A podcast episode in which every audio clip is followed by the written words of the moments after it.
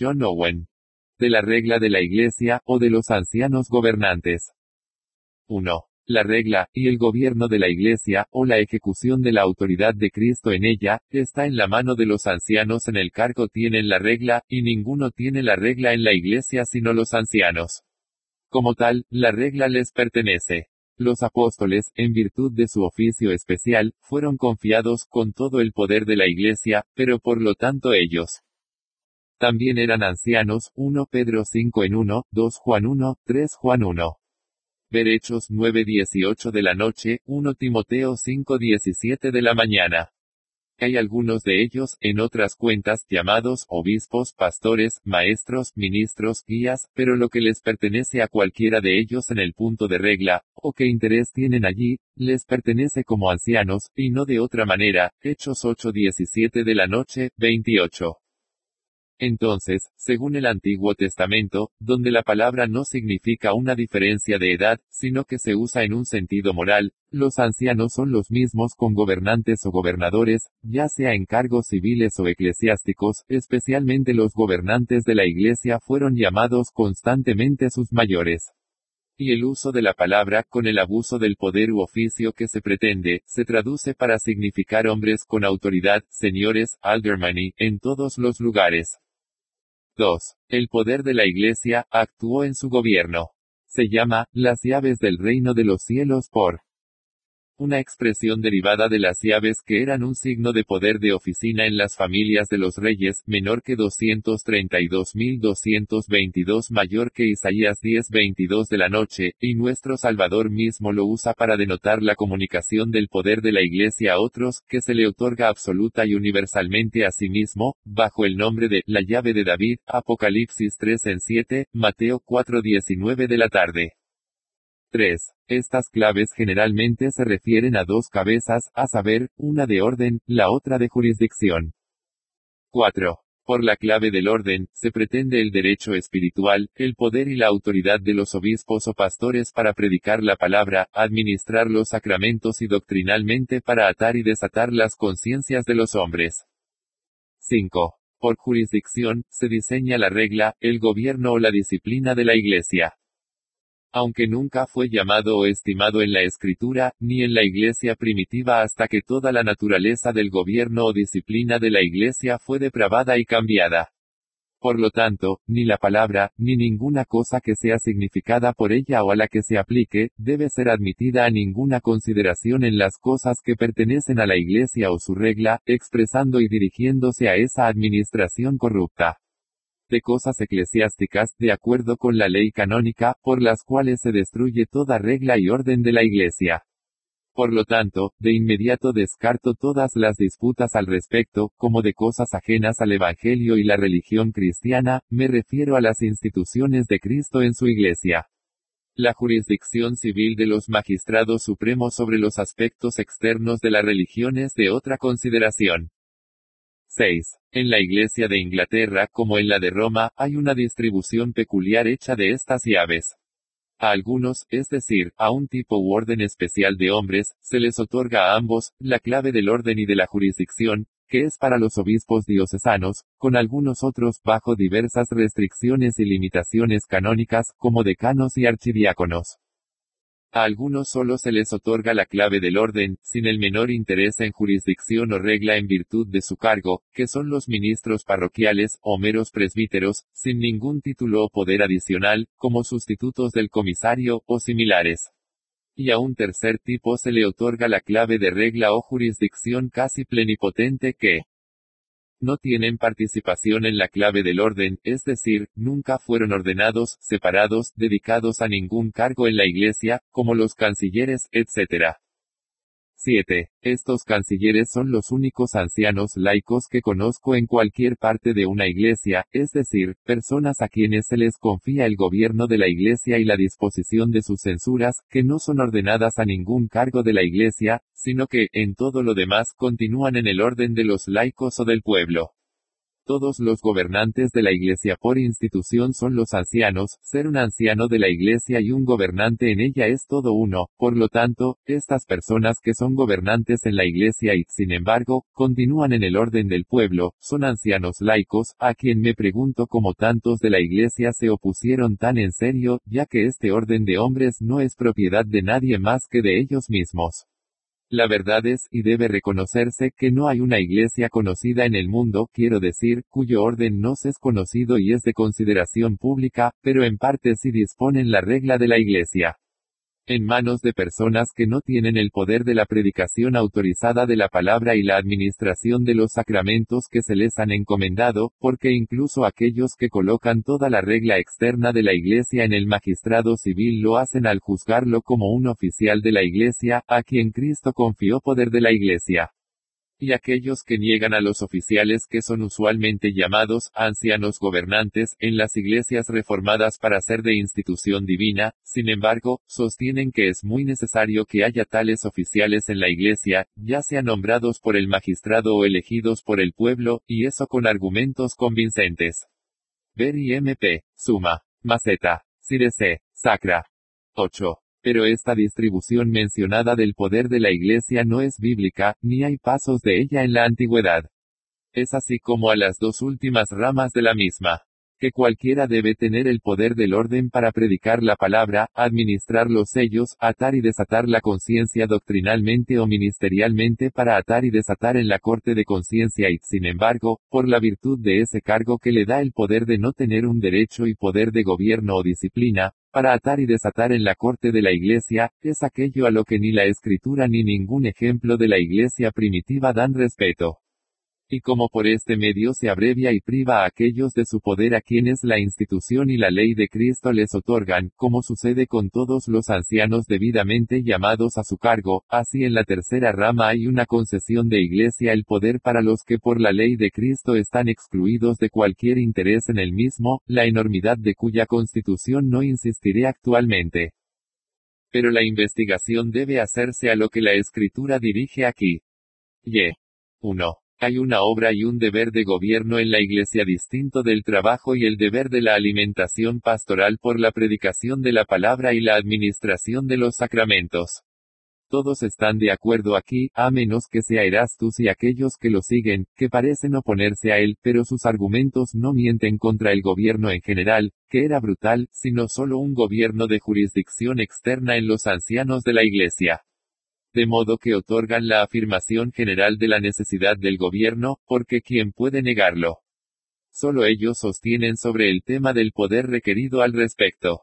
Una regla espiritual, en virtud de la confederación mutua voluntaria, para la preservación de la paz, la pureza y el orden en la Iglesia, pocos de esa opinión niegan, al menos no es a lo que se oponen, para negar toda regla y disciplina en la Iglesia, con toda administración de censuras, en el ejercicio de un poder espiritual interno inherente a la Iglesia, es negar que la Iglesia sea una sociedad política espiritual, derrocar su naturaleza y frustrar su institución, en oposición directa a la Escritura que existe tal regla en la iglesia cristiana, ver Hechos 8:28 de la noche, Romanos 12 en 8, 1 Corintios 12:28 del día, 1 Timoteo 3 en 5, 5:17 de la mañana, Hebreos 13 en 7, 17, Apocalipsis 2 en 3.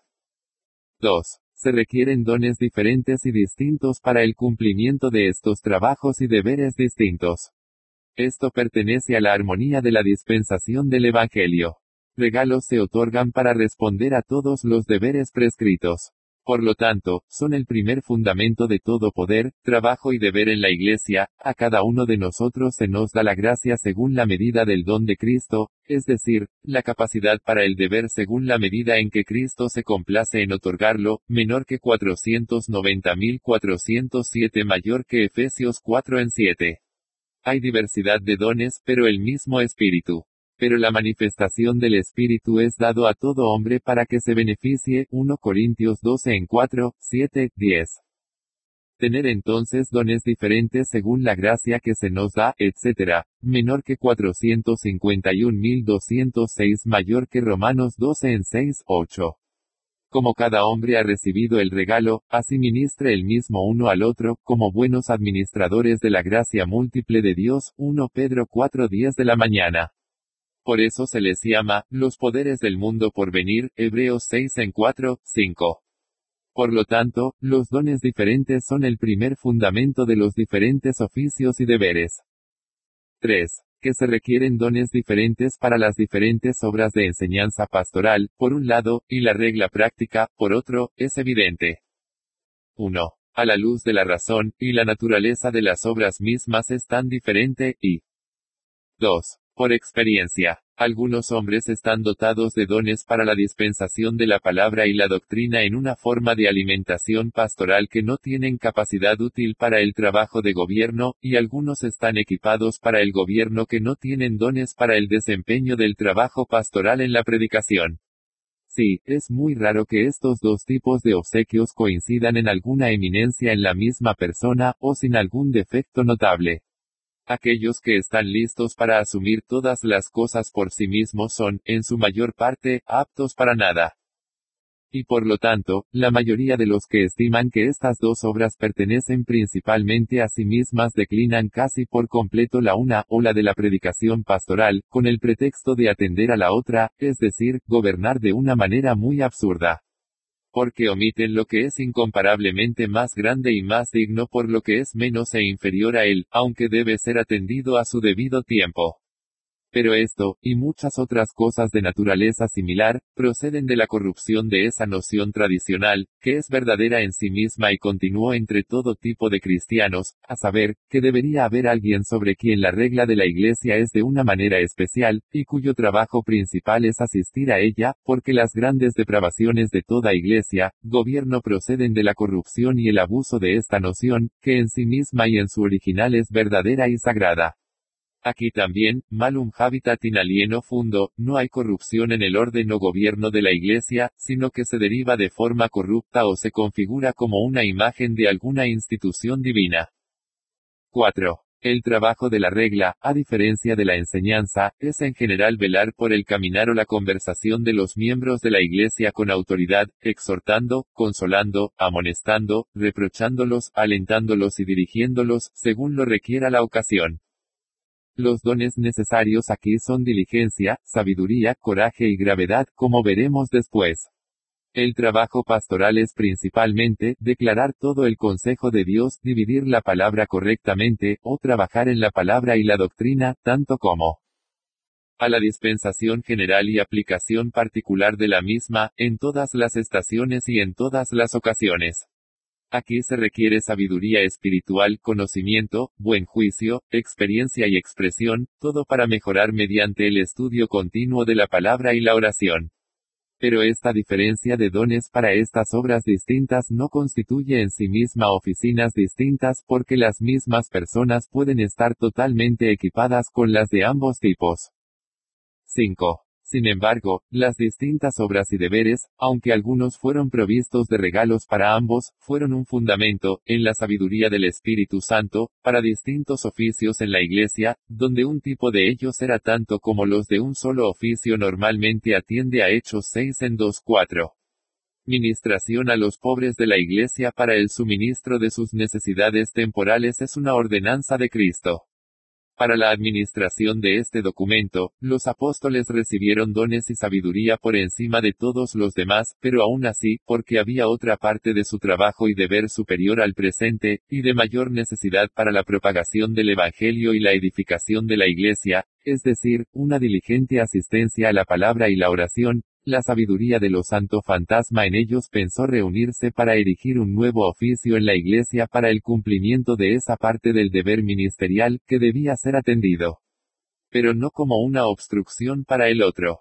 No observo esto como si fuera legal que otros después de ellos hicieran lo mismo, es decir, en el supuesto de un trabajo especial para erigir una oficina especial. Solo, demostraría de ahí la equidad y el fundamento razonable de esa institución. 6. La obra del ministerio en la oración y la predicación de la palabra, o el trabajo en la palabra y la doctrina, a lo que se adjunta la administración de los sellos del pacto, con todos los deberes que pertenecen a la aplicación especial de estas cosas, antes insistía en, al rebaño, son generalmente suficientes para ocupar al hombre completo, y la mayor parte de sus dotaciones que son llamados al oficio pastoral en la iglesia. La naturaleza misma de la obra en sí misma es tal que el apóstol, al dar una breve descripción de la misma, agrega como una indicación de su grandeza y excelencia, quien es suficiente para estas cosas.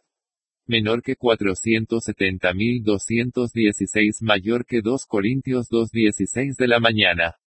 Y la forma de su desempeño se suma a su peso, para, sin mencionar esa intención mental, en el ejercicio de la fe, el amor, el celo y la compasión, que se les exige en el desempeño de todo su cargo, la consideración diligente del estado del rebaño, de modo que proporcionar alimento espiritual conveniente para ellos, con una atención constante a los problemas y efectos de la palabra en las conciencias y en la vida de los hombres, es suficiente, en su mayor parte, para ocupar todo su tiempo y fuerza.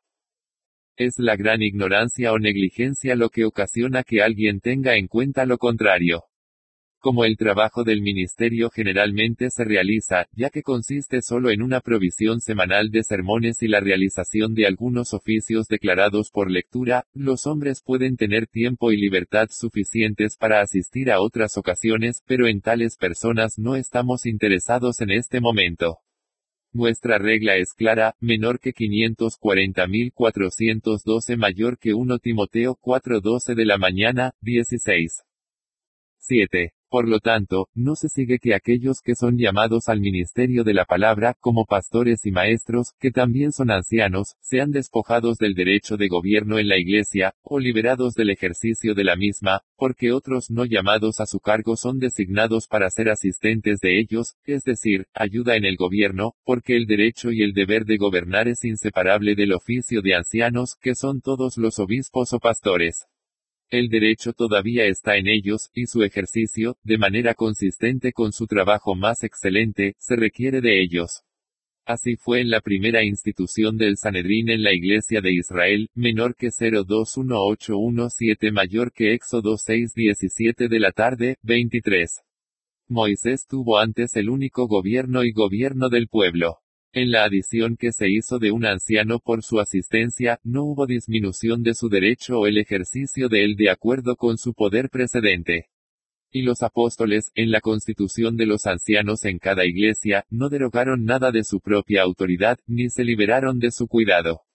Entonces, cuando nombraron a los diáconos para cuidar los suministros para los pobres, no renunciaron a su propio derecho ni al ejercicio de su deber ya que su otro trabajo les permitiría, menor que 480.209 mayor que Gálatas 2 en 9, 10, y en particular, el apóstol Pablo manifestó su preocupación aquí en el cuidado que tomó sobre una colección para los pobres en todas las iglesias. 8. Como observamos a la entrada de este capítulo, toda la obra de la Iglesia, en cuanto a la enseñanza autorizada y el gobierno, está comprometida con los ancianos, para la enseñanza autorizada y el gobierno es enseñar y gobernar en virtud del cargo, y este cargo si pertenecen a los ancianos, ya que está innegablemente atestiguado, menor que 442.017 mayor que Hechos 8.17 de la noche, etc. Todo lo que pertenece al cuidado, inspección, supervisión, gobierno e instrucción de la Iglesia, está comprometido expresamente con los ancianos de la misma. Para, ancianos, es un nombre derivado de los judíos que denota a los que tienen autoridad en la Iglesia. El primer significado de la palabra, en todos los idiomas, respeta la edad. Los ancianos son viejos, muy afectados en años, a quien la ley de la naturaleza y el mandato de las escrituras le deben respeto y reverencia, a menos que pierdan su privilegio por ligereza o maldad, lo cual a menudo hacen. Ahora, los hombres antiguos fueron juzgados originalmente, si no el único, pero el que más se reunió para gobernar, y fueron antes que otros constantemente llamados a ello. Por lo tanto, el nombre de ancianos fue apropiado para aquellos que presidieron y gobernaron sobre otros de cualquier tipo. Solo, se puede observar que en la escritura no se menciona a los gobernantes que se llaman ancianos, sino que están en un poder y autoridad subordinados solamente. Aquellos que estaban en el poder supremo y absoluto, como reyes y príncipes, nunca se llaman ancianos, pero los ancianos por oficio solo tenían el poder ministerial bajo otros. Por lo tanto, los oficiales más altos de la Iglesia cristiana se llaman ancianos, incluso los apóstoles mismos, y Pedro en particular, menor que 600.501 mayor que uno epist. 5 en 1, 2, es evidente que solo tienen un poder ministerial, y así se declara, versículo 4. El Papa ahora difícilmente consideraría que se lo considerara solo un anciano de la Iglesia de Roma, a menos que sea en el mismo sentido en el que el monarca turco se llama Gran Señor. Pero aquellos que podrían estar en la Iglesia por encima de los ancianos no tienen ningún cargo en ella cualquiera que sea la usurpación que puedan hacer sobre ella. 9. Para la constitución completa de cualquier iglesia en particular, o la protección de su estado orgánico, se requiere que haya muchos ancianos en ella, al menos más de una. En esta proposición está el próximo fundamento de la verdad por el que abogamos, y por lo tanto debe ser considerado claramente. No determino cuál debería ser su número, ni es es determinable como a todas las iglesias porque la luz de la naturaleza dirige lo suficiente como para que sea proporcionada al trabajo y al final deseado. Cuando una iglesia es numerosa, es necesario aumentar su número proporcionalmente a su trabajo. En los días de Cipriano había en la iglesia de Cartago diez o doce de ellos, que se mencionan por su nombre, y al mismo tiempo había muchos en la iglesia de Roma, bajo Cornelio. Donde las iglesias son pequeñas, el número de ancianos también puede serlo, porque no se designa un cargo en la iglesia para la pompa o el espectáculo, sino solo para el trabajo, y se necesitan tantos en cada cargo que puedan cumplir con el trabajo que se les asigna. Pero esa iglesia, ya sea pequeña o grande, no está completa en su estado, es defectuosa y no tiene más ancianos que uno. 10. El gobierno de la Iglesia, a juicio y práctica de algunos, es absolutamente democrático o popular. Ellos juzgan que todo el poder o autoridad de la Iglesia está asentado y establecido en la comunidad de los hermanos, o en el cuerpo de la gente, y ven a los ancianos o ministros solo como secantes de la Iglesia, no solo materialmente en los deberes que realizan, y finalmente para su edificación, sirviendo para el bien de la Iglesia en las cosas de la Iglesia, sino también formalmente como actuando autoridad de la Iglesia por una mera delegación, y ninguno de los suyos recibidos directamente de Cristo en virtud de su ley e institución. Por lo tanto, ocasionalmente nombran personas entre ellos, no llamados a, no conferidos a ningún oficio, para administrar la cena del Señor, o cualquier otro oficio solemne de culto. Según este principio y su posición, no veo ninguna necesidad de ningún anciano, aunque generalmente confieren este cargo a algunos con solemnidad. Pero como entre ellos no existe una necesidad directa de ningún anciano para el papel, por lo que no tratamos en este momento con respecto a ellos. 11. Algunos colocan al gobierno de muchas iglesias particulares en un obispo diocesano con aquellos que actúan bajo él y por su autoridad, de acuerdo con la regla de la ley canónica y la constitución civil de la tierra. Estos están tan lejos de juzgar que es necesario que haya muchos ancianos para gobernar en cada iglesia en particular, ya que no permiten ninguna regla en absoluto, sino que solo afirman una regla sobre ellos. Pero una iglesia donde no hay una regla en sí misma, para ser ejercida en el nombre de Cristo por sus propios gobernantes, oficiales, guías, que la presiden de inmediato, es desconocida para las escrituras y la antigüedad.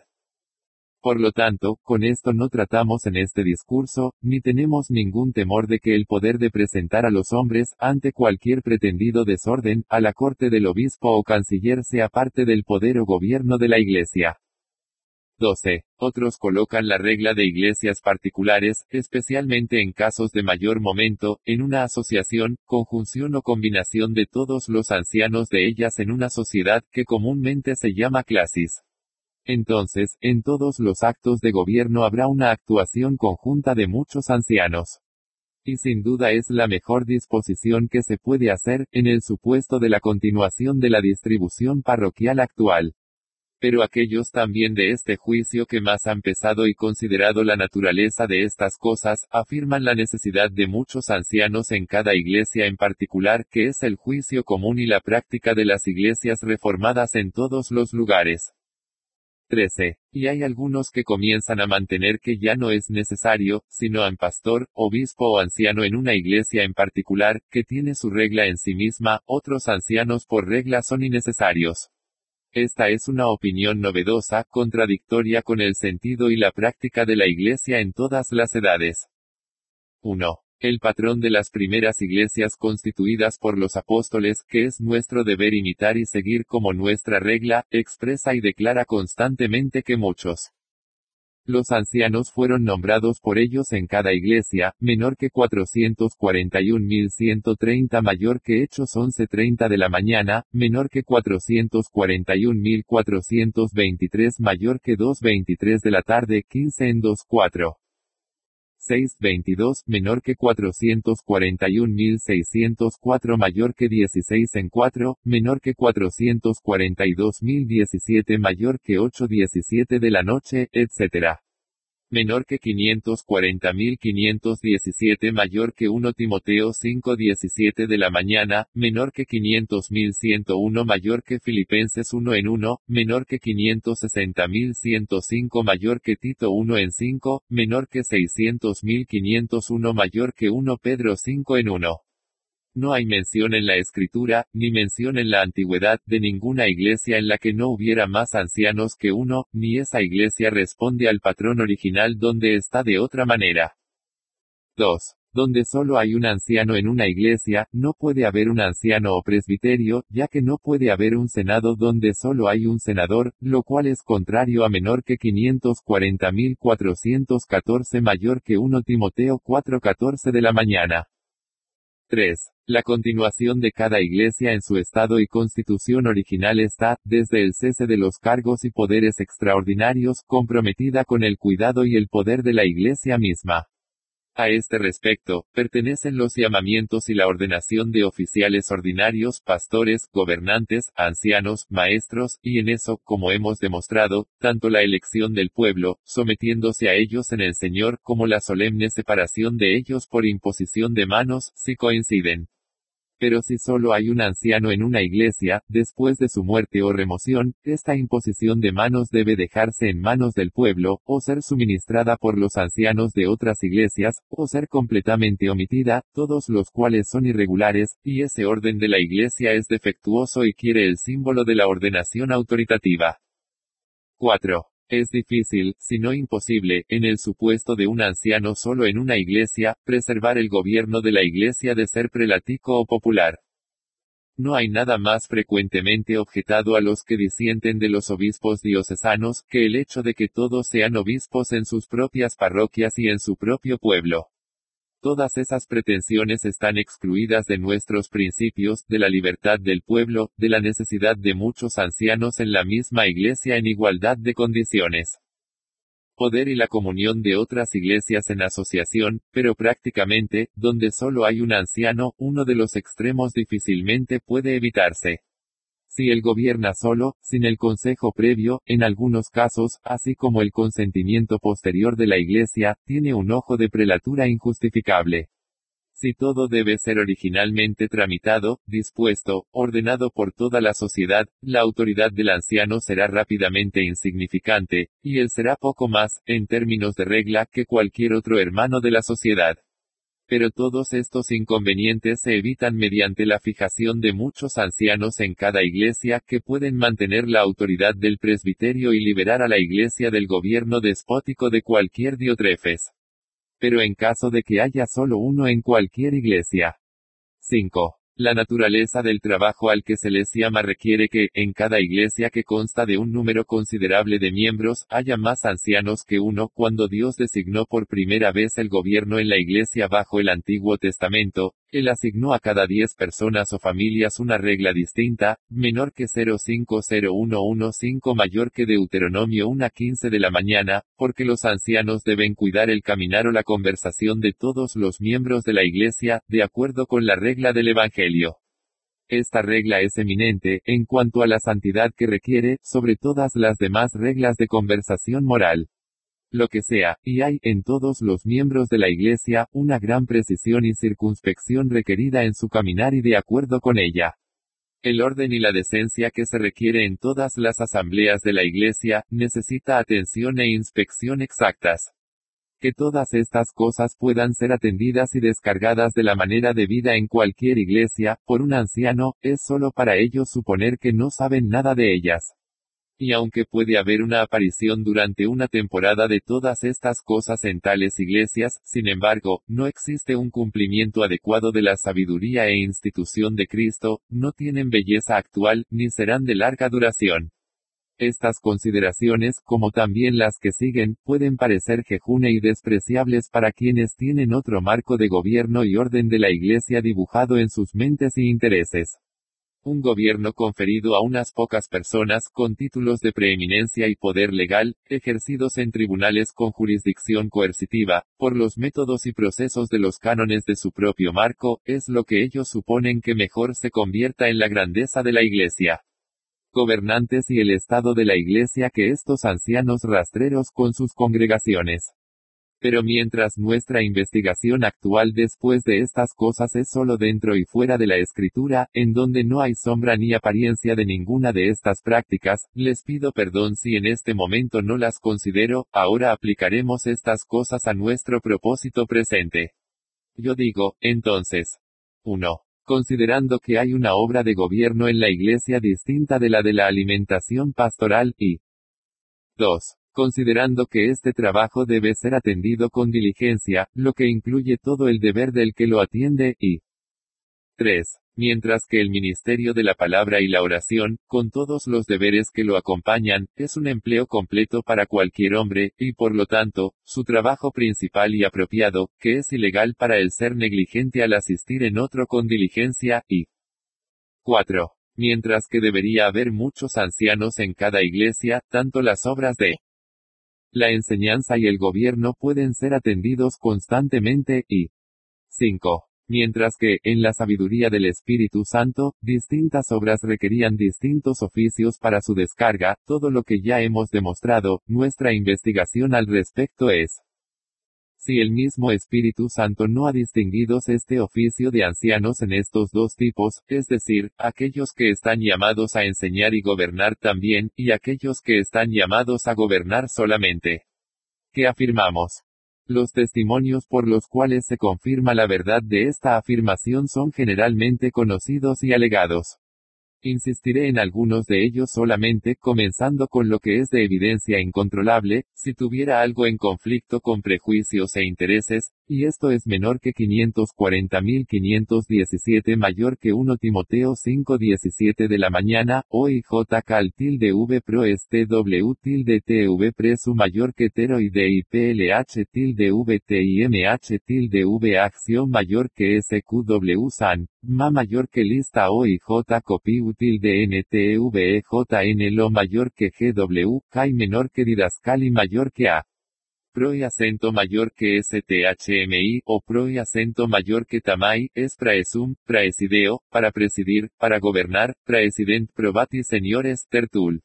Y el obispo o pastor en Justino mártires o J pro este W mayor que V. Así se usa constantemente la palabra en el Nuevo Testamento, menor que 451.208 mayor que yo pro y acento STA mayor que menor, eso gobierna, menor que 520.512 mayor que 1 Tesalonicenses 5.12 de la mañana, Pro y acentos tame mayor que Noubu JMW tilde N, eso está sobre ti, es decir, en lugar de gobernar, menor que 540.304 mayor que 1 Timoteo 3 en 4, 5, 12, se aplica al gobierno familiar y al gobierno, como también lo es para el cuidado y la diligencia sobre las buenas obras Tito, 3 en 8, 14. Prostasi mayor que A es la presidencia entera en la iglesia con respecto a su gobierno. Los traductores están de acuerdo en la lectura de estas palabras, así que el hebreo de Munster, Gonilimi Fai FRV, AHD, E Ainek, sí, los ancianos de la congregación que cumplen bien su regla o conducta, así el siríaco, o Ailiayabei, VQI, esos ancianos, qui bene praesunt presbiteri, bulge. Lat, señor y che gobernano bene, y tal todos están de acuerdo en que son los gobernadores y el gobierno de la Iglesia en general los que están destinados aquí. Ma mayor que lista es la palabra más controvertida, todos los traductores lo consideran distintivo, hebreos HLO, W, eminentemente, Sir. Tayer, Itillo, principalmente, principalmente, Maxim o J copy util de NTV mi y Guoyo, que trabajan dolorosamente, trabajan con cansancio, trabajo en la palabra y la doctrina. Los ancianos, o presbíteros en el cargo, los ancianos de la Iglesia, que gobiernan bien, o cumplen su presidencia para gobernar a su debido tiempo, deben considerarse dignos, o deben ser reputados dignos, de doble honor, especialmente aquellos de ellos que laboral o están comprometidos en el gran trabajo y fatiga de la palabra y la doctrina. Y algunas cosas pueden observarse en general con respecto a estas palabras. 1. Este testimonio se relaciona directamente con las reglas y principios antes establecidos, dirigiéndose a la práctica de ellos.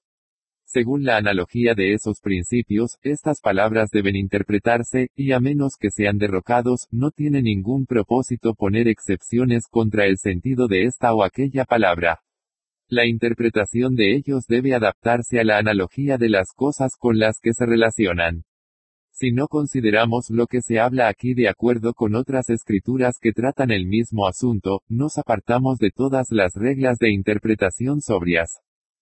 2. En este supuesto, las palabras del texto tienen un significado claro y obvio. Que a primera vista se presenta ante el sentido común y la comprensión de todos los hombres, y donde no hay nada contrario a cualquier otro testimonio divino o razón evidente, ese sentido debe ser aceptado constantemente. Aquí no hay nada de misterio espiritual, sino solo una dirección sobre el orden externo en la iglesia. En tales casos, el sentido literal de las palabras, racionalmente aprehendido, es todo lo que nos interesa. Pero en la primera propuesta de este texto, que los ancianos que gobiernan bien son dignos de doble honor, especialmente aquellos que trabajan en la palabra y la doctrina, un hombre racional que no tiene prejuicios, que nunca escuchó sobre la controversia sobre los ancianos gobernantes, difícilmente puede evitar la aprensión de que hay dos tipos de ancianos, algunos que trabajan en la palabra y la doctrina, y otros que no lo hacen. La verdad es que fue interés y prejuicio que primero hizo que algunos hombres eruditos se esforzaran para descubrir evasión de la evidencia de este testimonio. Al estar tan enterado, algunos otros de habilidades más malas han sido enredados por ellos porque no hay un nuevo argumento avanzado en esta causa, ni una excepción dada en el sentido del lugar por el que abogamos, sino lo que hace mucho tiempo fue acuñado por papistas y prelatistas, y manejado con mejores colores de los que algunos ahora pueden ponte sobre los que fingen el mismo juicio. 3. Esta es la sustancia de la verdad en el texto, hay ancianos en la iglesia, hay o debe existir en cada iglesia. Con estos ancianos se confía todo el gobierno de la iglesia, todo esto, y solo ellos, si lo gobiernan. De estos ancianos hay dos tipos porque se da una descripción de un tipo distintivo del otro, y comparativo con él. El primer tipo gobierna y también trabaja en la palabra y la doctrina, que estas obras son distintas y diferentes se declaró antes, sin embargo, como obras distintas, no son incompatibles, sino que están comprometidas con la misma persona. Son tan para aquellos que no solo son ancianos, sino también pastores o maestros. A los pastores y maestros, como tales, no pertenece ninguna regla, aunque por la institución de Cristo el derecho de gobernar sea inseparable de su cargo, porque todos los que con razón se les llama también son ancianos, lo que les da interés en gobernar. Son ancianos, con la adición de autoridad pastoral o docente. Pero hay ancianos que no son pastores ni maestros porque hay algunos que gobiernan bien, pero no trabajan en la palabra y la doctrina, es decir, que no son pastores ni maestros. Los ancianos que gobiernan bien, pero que no trabajan en la palabra y la doctrina, solo son ancianos gobernantes, y tales son en el texto. Los más sabios de nuestros adversarios protestantes en este caso son Erastus, Wilson, Sarabia, Downham, Scultetus, Mede, Grocio, Hammond, quienes no están de acuerdo entre ellos sobre el sentido de las palabras para 1. Todo su diseño y esfuerzo es poner excepciones en contra del sentido obvio y la interpretación de las palabras, no fijándose en ninguna exposición determinada de las mismas, tal como acatarán en oposición a cualquier otro sentido del lugar. Ahora, esta es la forma más sofisticada de discutir los testimonios, y es adecuada solo para hacer que las controversias sean interminables. ¿De quién es el ingenio tan árido como para no poder hacer una excepción u otra contra el testimonio más claro y evidente? Entonces los socinianos tratan con nosotros en todos los testimonios que producimos para probar la deidad o la satisfacción de Cristo. Suponen que es suficiente para evadir su fuerza si pueden, pero pretenden que las palabras son capaces de otro sentido, aunque no acatarán que este o aquel sea su sentido, porque si lo hicieran, cuando eso sea derrocado, se establecería la verdad. Pero cada testimonio de la escritura tiene un sentido determinado.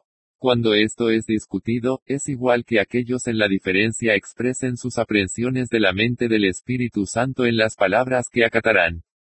Cuando esto se haga, se examinará y se probará si alguno de los dos sentidos pretende cumplir mejor con el significado y el uso de las palabras, el contexto o el alcance del lugar, otros testimonios bíblicos y la analogía de la fe. Ninguna de estas reglas es atendida en este caso por nuestros adversarios. Piensan que es suficiente para oponerse a nuestro sentido de las palabras, pero no se fijarán en ninguna de las suyas, que si se refuta, la nuestra debería tener lugar y por lo tanto, es igual que aquellos en la diferencia expresen sus aprensiones de la mente del Espíritu Santo en las palabras que acatarán. Cuando esto se haga, se examinará y se probará si alguno de los dos sentidos pretende cumplir mejor con el significado y el uso de las palabras, el contexto o el alcance del lugar, otros testimonios bíblicos y la analogía de la fe. Ninguna de estas reglas es atendida en este caso por nuestros adversarios piensan que es suficiente para oponerse a nuestro sentido de las palabras, pero no se fijarán en ninguna de las suyas, que si se refuta, la nuestra debería tener lugar. Y por lo tanto, es igual que aquellos en la diferencia expresen sus aprensiones de la mente del Espíritu Santo en las palabras que acatarán. Cuando esto se haga, se examinará y se probará si alguno de los dos sentidos pretende cumplir mejor con el significado y el uso de las palabras, el contexto o el alcance del lugar, otros testimonios bíblicos y la analogía de la fe. Ninguna de estas reglas es atendida en este caso por nuestros adversarios.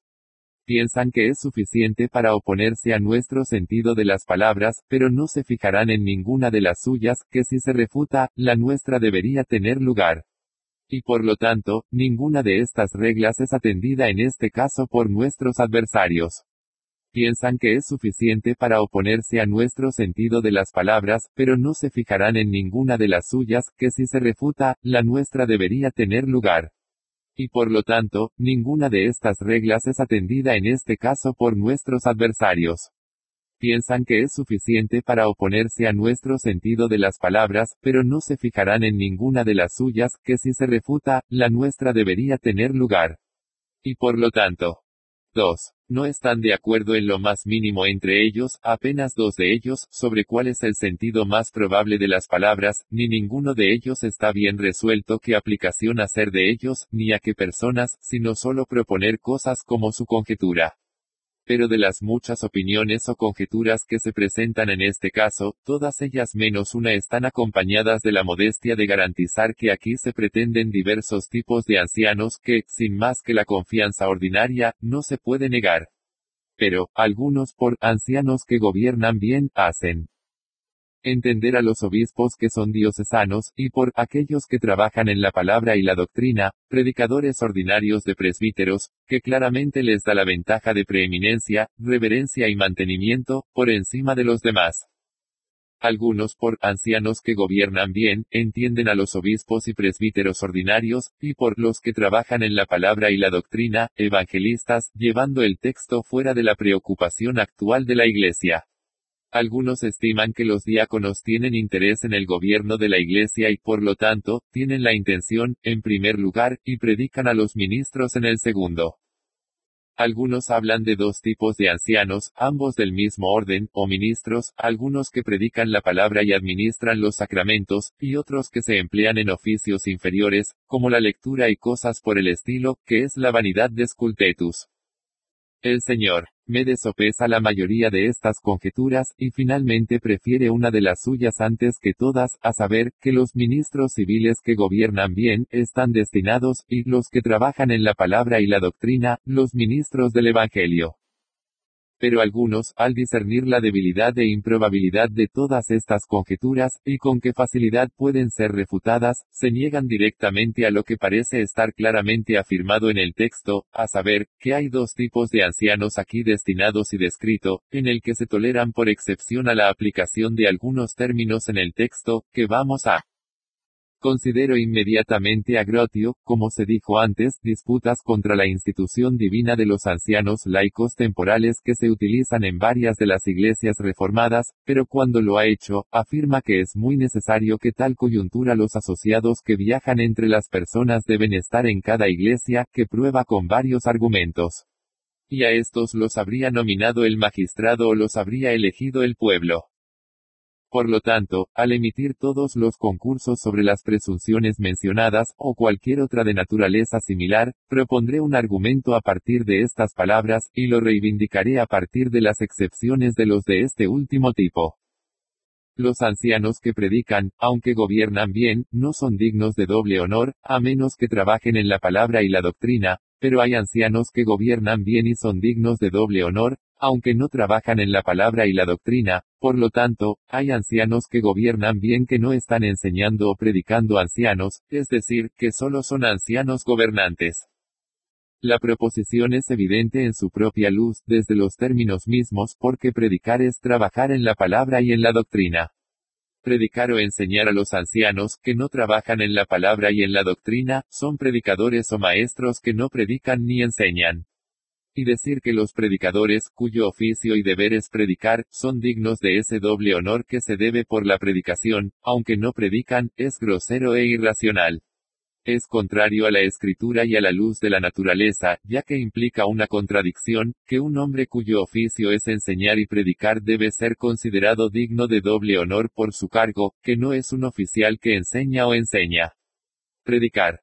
La suposición consiste sobre el asunto en las mismas palabras del apóstol, para el que dice, los ancianos que gobiernan bien son dignos de doble honor, especialmente los que trabajan en la palabra y la doctrina, dice que hay o puede haber, ancianos que gobiernan. Bueno, quienes no trabajan en la palabra y la doctrina, es decir, quienes no están obligados a hacerlo. El argumento de estas palabras puede enmarcarse de otra manera, pero esto contiene el sentido claro de este testimonio. Se exceptúan varias cosas de este testimonio y nuestra aplicación del mismo. Los que tienen algún peso consisten en un concurso sobre dos palabras en el texto, ma mayor que lista y copy útil de NTV. Algunos ponen su confianza de evasión en uno de ellos, y otros en otro, ya que el argumento de ambos es inconsistente si se acepta el sentido de una de estas palabras que se alega como un alivio contra este testimonio, lo que con el mismo propósito se pretende que sea el sentido de la otra debe ser rechazado. Tales cambios hacen que la oposición a la verdad ponga a los hombres. Algunos dicen que ma mayor que lista, especialmente, no es distintivo, sino solo descriptivo, es decir, no distingue un tipo de ancianos de otro, sino que solo describe ese tipo de ellos por un complemento de su oficio, del cual habla el apóstol. El significado de esto, dicen, es tanto o ver eso, los ancianos que gobiernan bien son dignos de doble honor, ya que también trabajan, o, especialmente teniendo en cuenta que trabajan, etc. Debe demostrarse que este es el sentido de la palabra que debe interpretarse así por la autoridad de las traducciones antiguas, o el uso de la misma en otros lugares del Nuevo Testamento, o por su significado y aplicación precisos en otros autores aprendidos en este idioma, o que se aplica desde el contexto o la materia tratada. Pero ninguno de estos puede ser fingido. 1.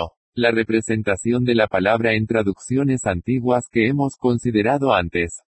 Ellos. De acuerdo en Maximiliki que es distintivo. 2. El uso de este en otros lugares del Nuevo Testamento es constantemente distintivo, ya sea aplicado a cosas o personas, menor que 442.038 mayor que Hechos 8.38 de la noche, Jodun mayor que meno y ma mayor que lista e, pi menor que tw tilde, lo mayor que gw, dolor principalmente por la palabra, de no ver más su rostro.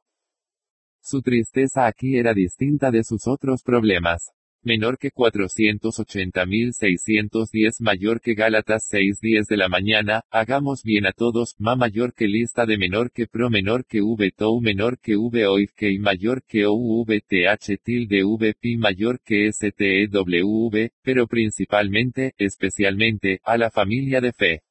Establece una distinción entre el hogar de la fe y todos los demás, en virtud de su privilegio especial, que el uso directo de la palabra en ese lugar del mismo apóstol, menor que 500.422 mayor que Filipenses 4.22 de la mañana, todos los santos te saludan, ma mayor que lista de menor que O y J E J K T H tilde V K y mayor que Saroboy, y mayor que Avenida, especialmente los que son de la casa de César. Dos tipos de santos se expresan claramente, primero, como lo fueron en general, tal era también, pero bajo este privilegio y circunstancia especiales, que eran de la casa de César, que los otros no. Así que está aquí con respecto a los ancianos, todos gobiernan bien, pero algunos más trabajan en la palabra y en la doctrina menor que 540.508 mayor que 1 Timoteo 5 en 8, EIJ de mayor que TIP TW tilde NID mayor que WNK y menor que MA mayor que lista TW tilde NOIK y mayor que WNOUJ pero no hay tilde. Si un hombre no proporciona lo suyo, especialmente los de su propia casa, especialmente los niños o los sirvientes, que viven en su propia casa, y por lo tanto se distinguen de otros de una relación más remota menor que 550.413 mayor que 2 Timoteo 4.13 de la mañana, trae los libros, ma mayor que listata menor que v mensra mayor que nav, especialmente los pergaminos, no porque sean pergaminos, sino entre los libros, los pergaminos en particular y de una manera especial menor que 610.209 mayor que 2 Pedro 2 en 9, 10, el Señor sabe cómo reservar a los injustos hasta el día del juicio para ser golpeados, ma mayor que lista de menor que tou menor que v pi mayor que sw sarco mayor que v, eta, especialmente a ti que caminas según la carne, que será objeto de un castigo ejemplar se usa una vez más en el Nuevo Testamento, a saber, menor que 442.603 mayor que Hechos 26 en 3, donde incluye una distinción en lo que se considera mientras que este es el uso constante de la palabra en la escritura, siendo utilizado principalmente por este apóstol en sus escritos, en donde es distintivo y comparativo de las cosas y personas a las que se respeta, no tiene ningún propósito pretender que se usa aquí en otro sentido o se aplica de otro modo, a menos que puedan probar por el contexto que existe una necesidad de su interpretación peculiar del mismo. 3. El uso de la palabra en otros autores es concurrente con el uso de la misma en la escritura, Herodian, Lib. 2 cap. 28. Archivo mayor que orto y de menor que fu mayor que 6 u mayor que roy. W igual a n ma mayor que lista o y j th menor que n jantio mayor que sellan catoico tilde n t v k. TL, los sirios son amantes de los festivales, especialmente los que habitan en Antioquía. Es la misma frase que se usa aquí, porque todos los que habitaban en Antioquía eran sirios, pero no todos los sirios vivían en Antioquía. Hay una distinción y distribución hecha de los sirios en dos tipos. Como los sirios solamente, y como ser sirios, vivían en Antioquía, la metrópoli del país. Si un hombre dijera que todos los ingleses eran valientes y valientes, especialmente los londinenses, él afirmaría que los londinenses son ingleses y los distinguirá del resto de sus compatriotas. Entonces, todo ese trabajo en la palabra y la doctrina son ancianos. Pero todos los ancianos no trabajan en la palabra y la doctrina, ni es su deber hacerlo, a estos los llamamos ancianos gobernantes, y como juzgo, con razón. 4. El sentido que darán las palabras, interpretadas de tal manera que no se hace una distinción de ancianos en ellas, es absurdo, el sujeto y el predicado de la proposición son términos convertibles. Debe ser así si no se permite que la propuesta tenga una distinción en ella. Solo se pretende un tipo de ancianos, se dice, aquí está destinado. Pregunto quién. Ellos son, y de qué tipo. Se dice, lo mismo con los pastores y maestros, o ministros del Evangelio, porque si el tipo de ancianos pretendía ser de otro tipo, obtenemos lo que pedimos tan plenamente como si se permitieran dos tipos. ¿Quiénes, entonces, son estos ancianos, estos pastores y maestros, estos ministros de la Iglesia? No son los que trabajan en la palabra y la doctrina. Sí, se dirá, son ellos y no otro. Entonces este es el sentido de las palabras, aquellos que trabajan en la palabra y la doctrina, que gobiernan bien, son dignos de doble honor, especialmente si trabajan en la palabra y en la doctrina, porque si solo hay un tipo de ancianos, entonces, ancianos, y aquellos que trabajan en la palabra y en la doctrina. Son términos convertibles, pero, ancianos, y trabajo en la palabra y en la doctrina, están sujetos y predicados en esta proposición. Por lo tanto, hay pocos aprendizajes o juicios que hagan uso de esta evasión, pero, al permitir que se haga una distinción, dicen que se trata del trabajo y el empleo, y no del cargo, aquellos que, en el desempeño de su cargo como ancianos, lo hacen como se pretende y se incluye en el cargo. Palabra copy útil de NTV que denota un tipo peculiar de trabajo en el ministerio. Sí, digan algunos, esta palabra denota el trabajo de un evangelista, que no fue confinado a ningún lugar, sino que viajó de un lado a otro del mundo para predicar el Evangelio. Y aquellos de esta mente sí permiten que dos tipos de ancianos sean previsto en las palabras. Veamos si tienen más éxito en esta conjetura que los otros en la respuesta anterior. 1. Doy por sentado que copia tilde n, la palabra aquí utilizada, significa trabajar con dolores y Diligencia, ad ultimum virinum, usque ad fatigationem, hasta el máximo de la fuerza de los hombres y hasta el cansancio. Pero. 2. Por lo tanto, trabajar en la palabra y la doctrina es el deber de todos los pastores y maestros, y cualquiera que no sea tan trabajador es negligente en su cargo, y merece una severa culpa en lugar de doble honor, para 1 mayor que pop, de donde es copia menor que W, es el trabajo de un ministro, y de cualquier ministro en su trabajo de enseñar y predicar el Evangelio, menor que 460.308 mayor que 1 Corintios 3 en 8, Ecastop de menor que A menor que Nidion Misco menor que NLH mayor que Yeta y Kata menor que A menor que Nidion Co mayor que Pon.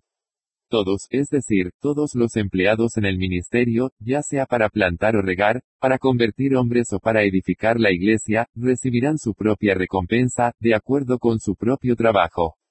El que no esforzarse copia tilde n, en el ministerio, nunca recibirá una recompensa cata menor que a menor que ni dionco mayor que pon, de acuerdo con su propio trabajo, y por lo tanto no es digno de doble honor. 2. Es una palabra general, usada para expresar el trabajo de cualquiera al servicio de Dios con lo cual se aplica a los profetas y maestros bajo el Antiguo Testamento, menor que 430.438 mayor que Juan 4.38 de la mañana, te envía a cosechar aquello sobre lo cual no ofreciste trabajo, a, loy que copia mayor que casi, kai menor que ujme y tilde ve y jva menor que n co mayor que pona ujtw tilde ne más el u mayor que kate, otros han trabajado y ustedes han entrado en sus labores, es decir, de los profetas y de Juan el Bautista. Sí, es así para el trabajo que las mujeres pueden tomar en el servicio de la Iglesia, menor que 451.606 mayor que Romanos 16 en 6, saluda a María, H, ya menor que Escopi mayor que hace que trabajó mucho, que es más que simplemente copia tilde n. Versículo 12, saluda a Trifena y Trifosa, ta menor que V copi U mayor que sabe JN curi mayor que W, que trabajan en el Señor, H ya menor que copi mayor que hacen EJN curi mayor que W, que trabajó mucho en el Señor. Tan amplia de la verdad es que esta palabra debe significar un trabajo peculiar para algunos tipos de ministros que no todos están obligados en común. 3. Si el trabajo de los evangelistas, o de aquellos que viajaban de arriba a abajo para predicar la palabra, tiene la intención, entonces es porque este es el significado apropiado de la palabra, o porque se usa constantemente en otros lugares para expresar ese tipo de trabajo, pero lo contrario de ambos es evidente en todos los lugares donde se usa. Entonces, se aplica expresamente a los ancianos fijos, menor que 520.512 mayor que 1 Tesalonicenses 5.12 de la mañana, te exhortamos. Hermanos, saber tou menor que v copy util de n t a v e j n u mitil de n, los que trabajan entre ustedes que son los gobernantes e instructores. Por lo tanto, es evidente que esta palabra no expresa más que el deber ordinario e indispensable de todo anciano, pastor o ministro de enseñanza, y si es así, entonces esos ancianos, es decir, pastores o maestros, que no lo desempeñen y cumplan, no son dignos de doble honor, ni el apóstol les dará ningún rostro a los que fueron negligentes o negligentes, en comparación con otros, en el desempeño de su deber ver menor que 520.512 mayor que 1 Tesalonicenses 5.12 de la mañana. Hay por lo tanto, dos tipos de deberes confesos aquí mencionados y comandados, el primero es gobernar bien, el otro, trabajando en la palabra y la doctrina. Supongamos que ambos gobernantes y docentes están comprometidos con un tipo de personas. Solo, teniendo el mismo cargo absolutamente, entonces se elogia a algunos que no cumplen con su deber completo, al menos no comparativamente con otros, que es una vana imaginación que ambos están comprometidos con un tipo de ancianos, y uno de ellos solo con el otro, cada uno cumpliendo su deber con respecto a su trabajo, y ambos dignos de honor, es la mente del apóstol. A lo que se objeta en el siguiente verso, a saber, ese mantenimiento pertenece a este doble honor, y por lo tanto, si hay ancianos que se emplean en el trabajo de la regla solamente, el mantenimiento se les debe a ellos desde la iglesia, respondo, es así, sin duda, sí. 1. La iglesia podrá hacerles un subsidio. 2. Si su trabajo es como para ocupar la totalidad o la mayor parte de su industria. Y. 3 si lo necesitan, sin las cuales se puede dispensar, no solo en ellos, sino también en la enseñanza de los ancianos. Nuestro próximo testimonio es del mismo apóstol, menor que 451.206, mayor que Romanos 12 en 6, 8, teniendo entonces dones diferentes según la gracia que se nos da ya sea profecía, profeticemos según la proporción de fe, o ministerio, esperemos en nuestro ministerio, o el que enseña, en la enseñanza, o el que se esfuerza, por exhortación, el que da que lo haga con sencillez, el que gobierna con diligencia, el que muestra misericordia, con alegría. Nuestro argumento a partir de aquí es el siguiente, hay en la iglesia OJ pro y acento STA mayor que menor, uno que gobierna.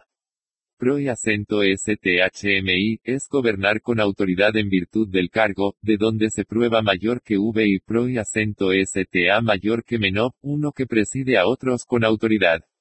Para el desempeño de su cargo, Aika mayor que Risma día mayor que Foron, un regalo peculiar diferente, otorgado a algunos, e contepcari mayor que Smata día mayor que Fora, versículo 6.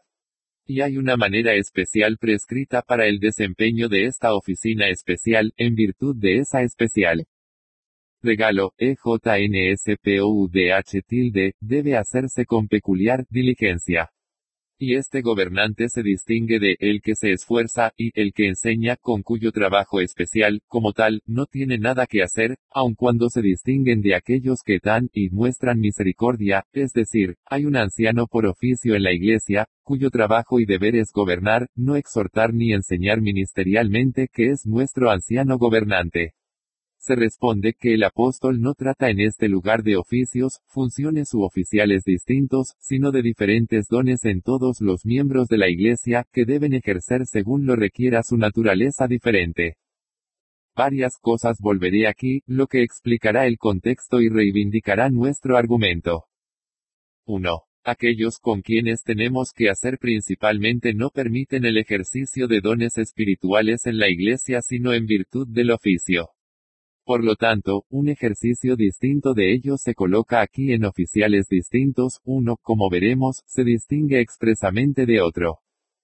2. Haga una enumeración tan probable de los distintos oficios en la Iglesia que afirman, a saber, de arzobispos, obispos, presbíteros y cancilleres, etc., y presentaremos la causa.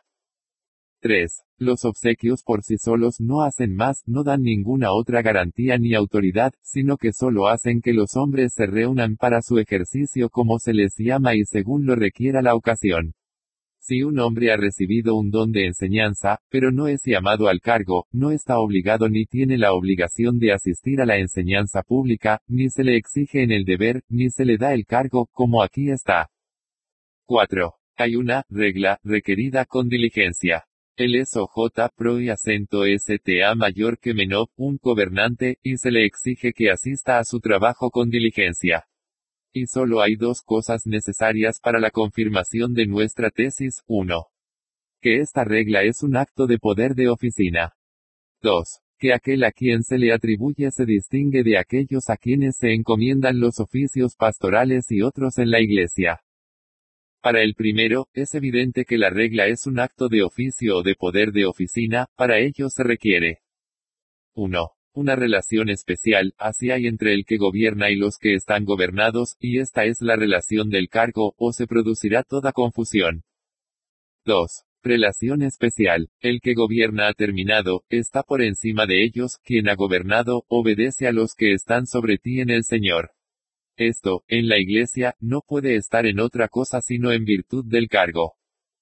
3. Autoridad especial. Toda regla legal es un acto de autoridad, y no hay autoridad en la iglesia sino en virtud del cargo. En segundo lugar, que este oficial es distinto de todos los demás en la iglesia, lo demostraremos de inmediato, cuando hayamos aclarado un poco más el contexto. Por lo cual, 5. Se confiesa que se tiene respeto por los dones, tener dones diferentes, versículo 6. Ya que todo el poder de oficina en la iglesia se funda en ellos, menor que 490.407 mayor que Efesios 4 en 7, 8, 11. 12. Pero los obsequios absolutamente, con referencia al uso común, no están destinados, como en otros lugares, pero se hablaron con respecto a las oficinas o funciones, y la comunicación de ellos a los oficiales para el desempeño de su cargo. Esto es evidente por el texto y el contexto, con todo el diseño del lugar, para 1. El análisis del lugar se dirige a esta interpretación. En este capítulo se prescriben tres tipos de deberes para la Iglesia. 1. Los que son universales, que pertenecen absolutamente a todos y cada uno que le pertenece, que se declaran, menor que 451.201 mayor que Romanos 12 en 1, 2. 2. Los que son peculiares para algunos, en virtud de ese lugar especial que tienen en la iglesia, versículos 3, 8. Esto no puede ser más que oficina. 3 tal como son generales o comunes, con respecto a ocasiones, desde el versículo 8 hasta el final del capítulo. Por lo tanto, el mismo deber se prescribe doblemente, para algunos en forma de oficio especial, para otros en el modo de un deber amable en general.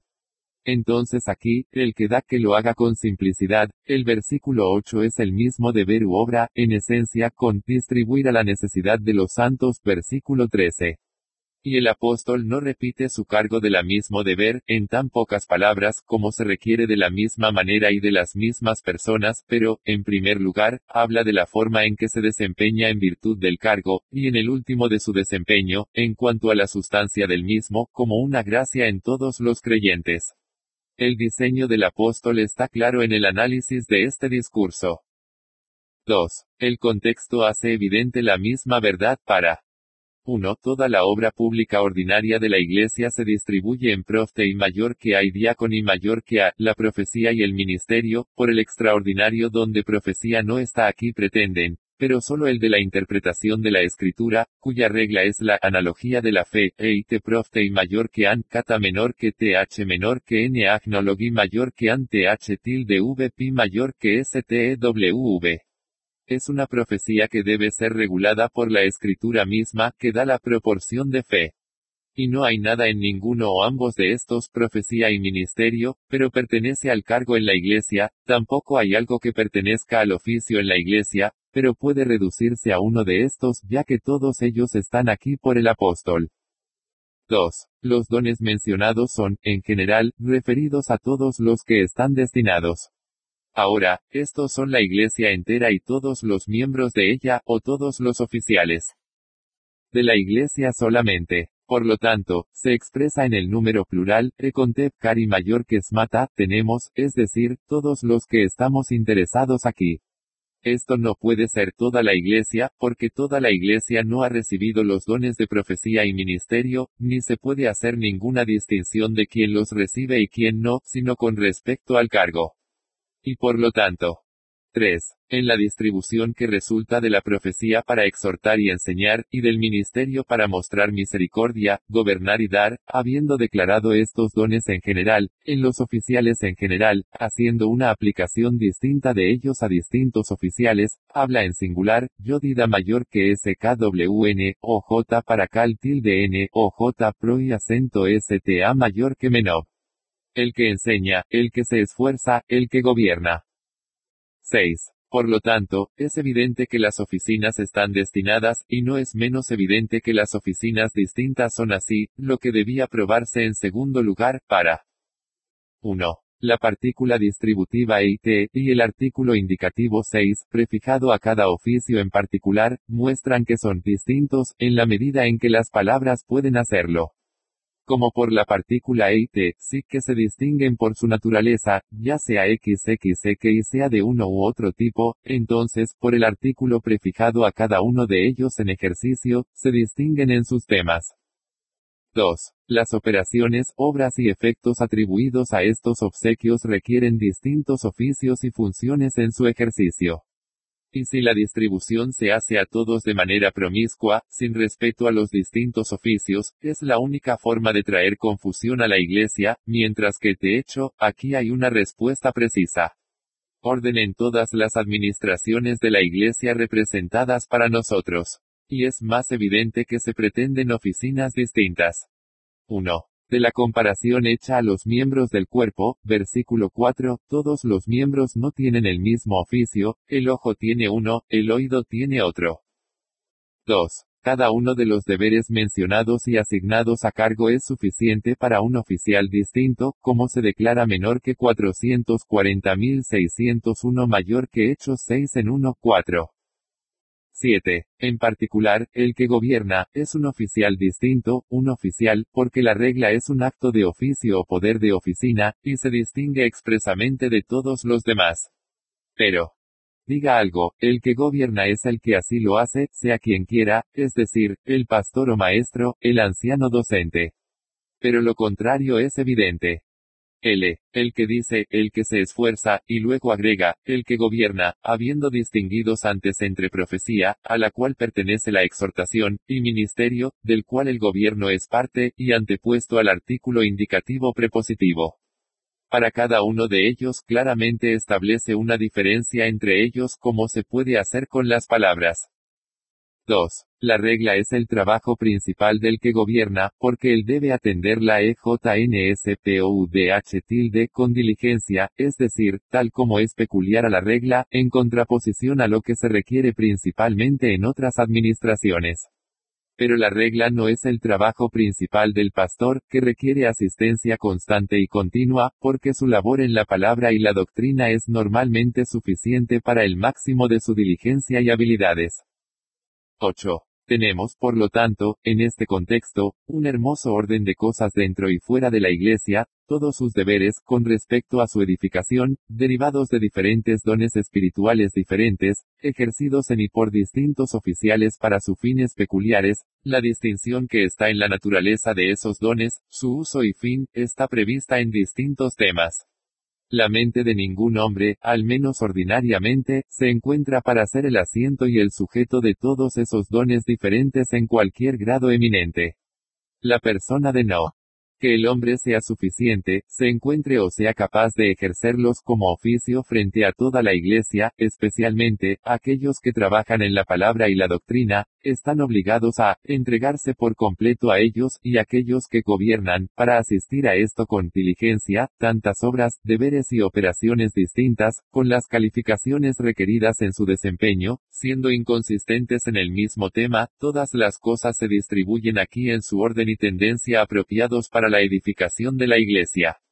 Cada don distintivo, que se requiere que se ejerza de manera peculiar, para la edificación pública de la Iglesia, se distribuye a los oficiales peculiares, a quienes se les asigna un trabajo especial, para ser dados de alta en virtud de los dones recibidos para la edificación de la Iglesia. Todo el cuerpo, Ningún hombre vivo puede fijar algo que sea necesario para la edificación de la iglesia que no está contenida en estas distribuciones, bajo algunas de las cabezas de ellos, ni nadie puede descubrir nada en estas asignaciones de deberes distintos a distintos oficios que sea superfluo, redundante o que no sea directamente necesario para la edificación del todo, con todas las partes y miembros del mismo, ni conozco a ningún hombre sabio y sobrio, que sepa cómo se deben cumplir los deberes, con qué cuidado, diligencia circunspección, oración y sabiduría, adecuados a la naturaleza, fines y objetos de ellos que puedan imagine que todos ellos pueden pertenecer a una misma oficina, o ser despedidos por una misma persona ni nadie puede descubrir nada en estas asignaciones de deberes distintos a distintos oficios que sea superfluo, redundante o que no sea directamente necesario para la edificación del todo, con todas las partes y miembros del mismo, ni conozco a ningún hombre sabio y sobrio, que sepa cómo se deben cumplir los deberes, con qué cuidado, diligencia, circunspección, oración y sabiduría, adecuados a la naturaleza, fines y objetos de ellos que puedan imagine que todos ellos pueden pertenecer a una misma oficina. O ser despedidos por una misma persona ni nadie puede descubrir nada en estas asignaciones de deberes distintos a distintos oficios que sea superfluo, redundante o que no sea directamente necesario para la edificación del todo, con todas las partes y miembros del mismo, ni conozco a ningún hombre sabio y sobrio, que sepa cómo se deben cumplir los deberes, con qué cuidado, diligencia, circunspección, oración y sabiduría, adecuados a la naturaleza, fines y objetos de ellos que puedan imagine que todos ellos pueden pertenecer a una misma oficina. O ser despedidos por una misma persona que los hombres avancen cualquier otro orden de la Iglesia en la sala de lo aquí declarado, tan adecuado a los principios de luz natural, operaciones y deberes de diversas naturalezas, al ser distribuidos y asignados a tales obsequios distintos, actuado en distintos oficios, lo que hace que aquellos a quienes se les prescribe se encuentren y puedan hacerlo, corresponde a todas las instituciones, reglas y ejemplos del orden de la Iglesia en otros lugares de la Escritura, tan adecuado para la edificación de la Iglesia en la que no se omite nada de lo necesario, ni se agrega nada más de lo necesario, y será abrazado alegremente. La verdad es que el fundamento de las diferentes interpretaciones y aplicaciones de este texto y contexto del apóstol surge simplemente de los prejuicios prejuiciosos que los hombres tienen sobre el estado de la Iglesia y su gobierno, porque si el estado de la misma es nacional o diocesano, si la regla es por reglas arbitrarias y cánones, de una autoridad que se ejerza en tribunales eclesiásticos, legales o ilegales, el orden de las cosas aquí descrito por el apóstol no pertenece ni puede acomodarse a los mismos. Suponer que tenemos una descripción completa y una explicación en estas palabras de todos los oficios y oficiales de la Iglesia, de su deber y autoridad, de todo lo que tienen que hacer, y la forma en que deben hacerlo, es completamente irrazonable y sin sentido, para aquellos que tienen otra idea de los asuntos y el gobierno de la Iglesia concebidos en sus mentes, o recibidos por la tradición, y cautivados por el interés.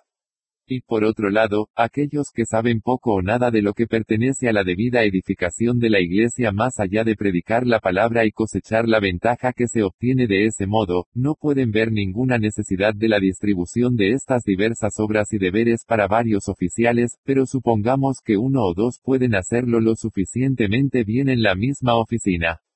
Por lo tanto, será necesario que tratemos brevemente la naturaleza del gobierno de la Iglesia en particular, y de lo que se requiere al respecto, lo cual se hará al final de este discurso.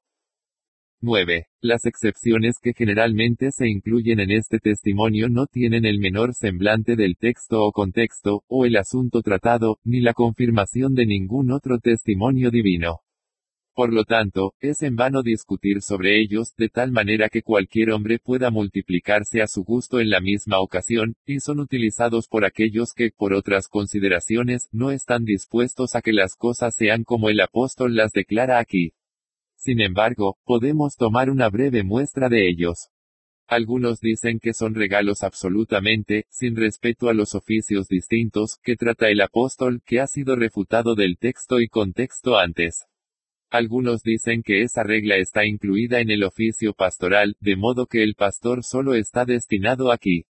Pero 1. La regla no es su trabajo principal, al que debe atender de manera peculiar, con diligencia por encima de otras partes de su Deber. 2. El cuidado de los pobres del rebaño pertenece también al oficio pastoral, pero hay otro oficial designado para atenderlo de manera peculiar, menor que 440.601 mayor que Hechos 6 en 1, 6. 3. El que gobierna, se distingue expresamente en este lugar de, el que se esfuerza, y, el que enseña. Algunos dicen que, el que gobierna, es el que gobierna a su familia, pero esto es refutado por el análisis del capítulo antes declarado, y este deber, que es común a todos los que tienen familias, y limitado a sus familias, está mal colocado entre los deberes públicos que están diseñados para la edificación de toda la iglesia. Se objeta que el que gobierna, se coloca aquí después de el que da, es decir, el diácono, yo digo, entonces, no puede ser el pastor lo que se pretende, sí. Podemos prescribir métodos para expresarse al apóstol. Pero él usa su libertad, y no se obliga a ninguna orden en el anuncio de los oficios de la Iglesia. Ver menor que 461.208 mayor que 1 Corintios 12 en 8, 10, 28. Y se insisten en algunas otras excepciones de la misma naturaleza e importancia, que de hecho no merecen nuestra consideración. 10. Hay la misma evidencia dada a la verdad argumentada en otro testimonio del mismo apóstol, menor que 461.228 mayor que 1 Corintios 12:28 del día, Dios ha puesto a algunos en la iglesia, primeros apóstoles, en segundo lugar profetas, en tercer lugar maestros, después que milagros, luego dones de sanidades, ayudas, gobiernos, diversidades de lenguas. No insistiré sobre este testimonio y su reivindicación en particular, se requeriría ver muchas cosas de las cuales ya se han tratado. Algunas cosas pueden observarse brevemente al respecto. Que haya aquí una enumeración de oficiales y oficinas en la Iglesia, tanto extraordinaria, para esa temporada, como ordinaria, para la continuación, está más allá de la excepción. A ello se agrega el ejercicio actual de algunos dones extraordinarios, como, milagros, curaciones, lenguas. Que por ayuda, están destinados los diáconos de la Iglesia, la mayoría está de acuerdo, porque su institución original era como ayudantes en los asuntos de la Iglesia. Los gobiernos son gobernadores o gobernantes, lo abstracto para lo concreto, es decir, los que son distintos de los maestros, eso ha colocado Dios en la Iglesia, y así debe ser pero se dice que los obsequios, no las oficinas, están destinados, el obsequio del gobierno o el obsequio para el gobierno. Si es así, estos obsequios son ordinarios o extraordinarios. Si es ordinario, ¿cómo es posible que sean contados entre milagros, curaciones y lenguas? Si es extraordinario, ¿qué dones extraordinarios para el gobierno se otorgaron entonces distintos de los de los apóstoles, y qué ejemplo se da en alguna parte de ellos en la escritura? Nuevamente, si Dios ha dado dones para que el gobierno permanezca en la iglesia, distintos de los que se les dan a los maestros, y a otras personas que no sean los maestros, entonces hay un oficio de gobierno o gobierno distinto en la iglesia, que es todo lo que pedimos. 11. El orden original de estas cosas está claro en la escritura. Los apóstoles tenían toda la iglesia potencia y la iglesia, oficina en sí mismos, con autoridad para ejercer todos los actos de todas partes en todas las ocasiones, pero teniendo en cuenta la naturaleza de la iglesia, con la de la regla designado por el Señor Cristo en ella o sobre ella, no ejercieron, no lo harían, normalmente ejercen su poder por sí mismos o solo en sus propias personas, y por lo tanto, cuando la primera iglesia consistía en un pequeño número, los apóstoles actuaron todas las cosas en ella con el consentimiento de toda la multitud. O la fraternidad, como hemos demostrado en menor que 440.115 mayor que Hechos una 15 de la mañana. 26. Y cuando el número de creyentes aumentó, para que los apóstoles mismos no pudieran en sus propias personas atender todos los deberes que debían realizarse hacia la iglesia en virtud del oficio, agregaron, por la dirección del Espíritu Santo el oficio de los diáconos por el cumplimiento especial del deber que la Iglesia debe a sus miembros pobres mientras que, por lo tanto, es evidente que los apóstoles ya no podían atender personalmente al gobierno de la Iglesia, con todo lo que le corresponde, sin un afianzamiento en ese trabajo en la palabra y la oración que les incumbía, para que pudieran atender al alivio de los pobres, nombraron ancianos para ayudar y ayudar en esa parte del trabajo de oficina como lo hicieron los diáconos en la otra. Estos ancianos se mencionan por primera vez menor que 441.130 mayor que Hechos 11.30 de la mañana donde se les conoce como aquellos que eran bien conocidos, y que ahora son malos en algún momento de la iglesia.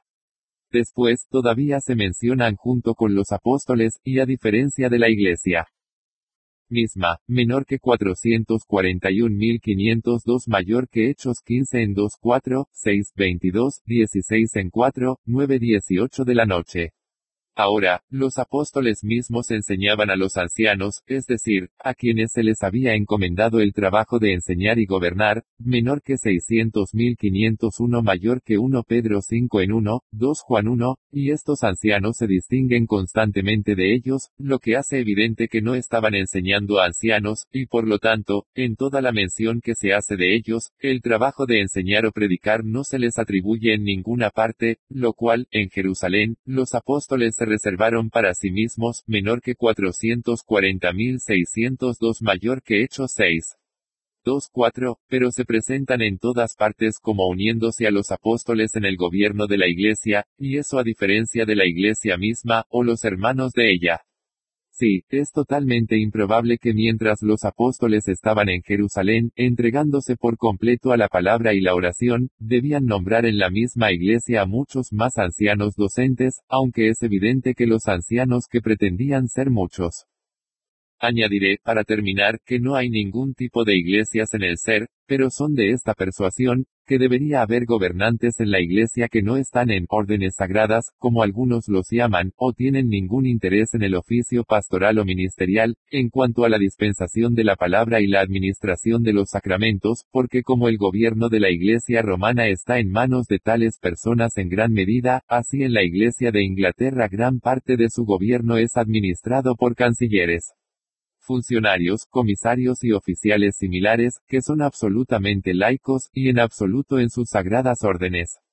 Algunos colocarían la regla de la Iglesia en el magistrado civil, que es el único anciano gobernante, como suponen pero la generalidad de todas las iglesias protestantes en todo el mundo, tanto luteranas como reformadas, tanto en su juicio como en su práctica, afirman la necesidad de los ancianos gobernantes por los que abogamos, y su oficio se encuentra en la base de todo su orden y disciplina, que no pueden renunciar sin extrema confusión, sí, sin la ruina de sus iglesias. Y aunque algunos de nosotros, al considerar iglesias particulares solo como sociedades pequeñas, pueden pensar que no hay necesidad de tales cargos u oficiales para gobernar en ellas, sin embargo, cuando tales iglesias consisten en unos miles, sin ninguna oportunidad de distribuirse en varias congregaciones, como en Charenton en Francia, es una imaginación débil que el gobierno de Cristo pueda ser observado en ellos solo por dos o tres ministros. Por lo tanto, en los tiempos primitivos, tenemos casos a menudo, 20, sí 40 ancianos, en una iglesia particular, en donde respetaban a la institución bajo el Antiguo Testamento, según el cual cada 10 familias debían tener un gobernante peculiar. Sin embargo, es cierto que existe tal reforma en todo tipo de iglesias, que debería haber algunos que asistan a la regla que no están llamados a trabajar en la palabra y la doctrina. 8 la naturaleza de la política o regla de la Iglesia con el deber de los ancianos. Habiendo declarado quiénes son los gobernantes de la Iglesia, se debe agregar algo con respecto a la regla misma que se debe ejercer en ella. De esto he tratado antes en general, lo que ahora diseño es lo que en particular los respeta a los que están llamados a gobernar únicamente, por lo que algunas consideraciones deben basarse en 1. Hay poder, autoridad y gobierno, otorgado y que reside en algunas personas de la Iglesia, y no en el cuerpo de la fraternidad o comunidad del pueblo. No determinaré hasta qué punto el gobierno de la Iglesia puede denominarse democráticamente desde el consentimiento necesario del pueblo hasta los actos principales de la misma en su ejercicio. Pero mientras que este consentimiento, y la libertad del mismo, son absolutamente necesarios, de acuerdo con la ley de obediencia a Cristo, que se prescribe a la Iglesia, que requiere que todo lo que hagan en cumplimiento sea voluntario, en cuanto a la forma de su ejercicio, cumpliendo debidamente con la guía de la regla, no cambia el estado del gobierno, y por lo tanto, donde cualquier cosa es actuada y dispuesta en la Iglesia por sufragio, o la pluralidad de voces, el voto de la fraternidad no es determinante y autoritario. sino solo declarativo de consentimiento y obediencia. Es así en todos los actos de gobierno donde la Iglesia es orgánica o está en completo orden. 2. Que existe tal autoridad y regla instituida por Cristo en su Iglesia no está sujeta a disputas. Donde hay obispos, pastores, ancianos, guías, gobernantes mayordomos, instituido, dado, concedido, llamado, ordenado, y algunos a ser gobernados, ovejas, corderos, hermanos, obligados por orden a obedecerlos, seguirlos, someterse a ellos en el Señor, considerarlos como sobre ellos, hay gobierno y autoridad en algunas personas, y lo que les fue encomendado por Jesucristo, pero todas estas cosas se repiten con frecuencia en la Escritura. Y cuando, en la parte práctica o ejercicio de la regla, no se tiene el debido respeto a su autoridad, no hay nada más que confusión y desorden. Cuando la gente juzguen que el poder de las llaves se les confía únicamente como tales, y en ellas reside el derecho de su uso y ejercicio, que sus mayores no tienen interés en deshacerse de los asuntos de la Iglesia o en actos de poder de la Iglesia, sino solo en sus propios sufragios, o lo que pueden obtener por razonamiento, y piensan que no tienen el deber de consentir su autoridad en nada, un mal apto para crecer en las iglesias, derroca todo ese hermoso orden que Jesucristo ha ordenado. Y si alguno aprovechará esta queja, que cuando la gente tiene la debida libertad que se le concede, es probable que asuman ese poder a sí mismos que no les pertenece, un mal atendido con impertinencias y desorden problemáticos, tendientes a la anarquía, que recuerden, por otro lado, como, al confinar el poder y la autoridad a los guías, obispos o gobernantes de la Iglesia, han cambiado la naturaleza del poder de la Iglesia y ampliado su usurpación, hasta que todo el gobierno de la Iglesia se emitió en una tiranía absoluta. Por lo tanto, ningún temor a los consecuentes que puedan surgir y surgir de la oscuridad, la ignorancia, la debilidad, la lujuria, la corrupción o los intereses seculares de los hombres, debe incitarnos a la menor alteración de la regla por cualquier disposición prudencial propia. 3. Esta autoridad en los gobernantes de la Iglesia no es autocrática ni soberana, ni nomotético o legislativo, ni despótico o absoluto, sino solo orgánico y ministerial. Las interminables controversias que han surgido del misterio de la iniquidad, sobre un gobierno autocrático y monárquico en la Iglesia, sobre el poder de hacer leyes para unir las conciencias de los hombres, sí, matarlos y destruirlos con toda la forma de la ejecución. No nos interesa este poder. Una pretensión de tal poder en la Iglesia es destructiva para el oficio real de Cristo, contrario a los mandamientos expresos de las Escrituras, y condenada por los apóstoles, menor que 233.322 mayor que Isaías 33 en 22, menor que 590.412 mayor que Santiago 4.12 de la mañana, menor que 401.705 mayor que Mateo 17 en 5, 23 en 8, 11, menor que 4 422.225 mayor que Lucas 10.25 de la noche.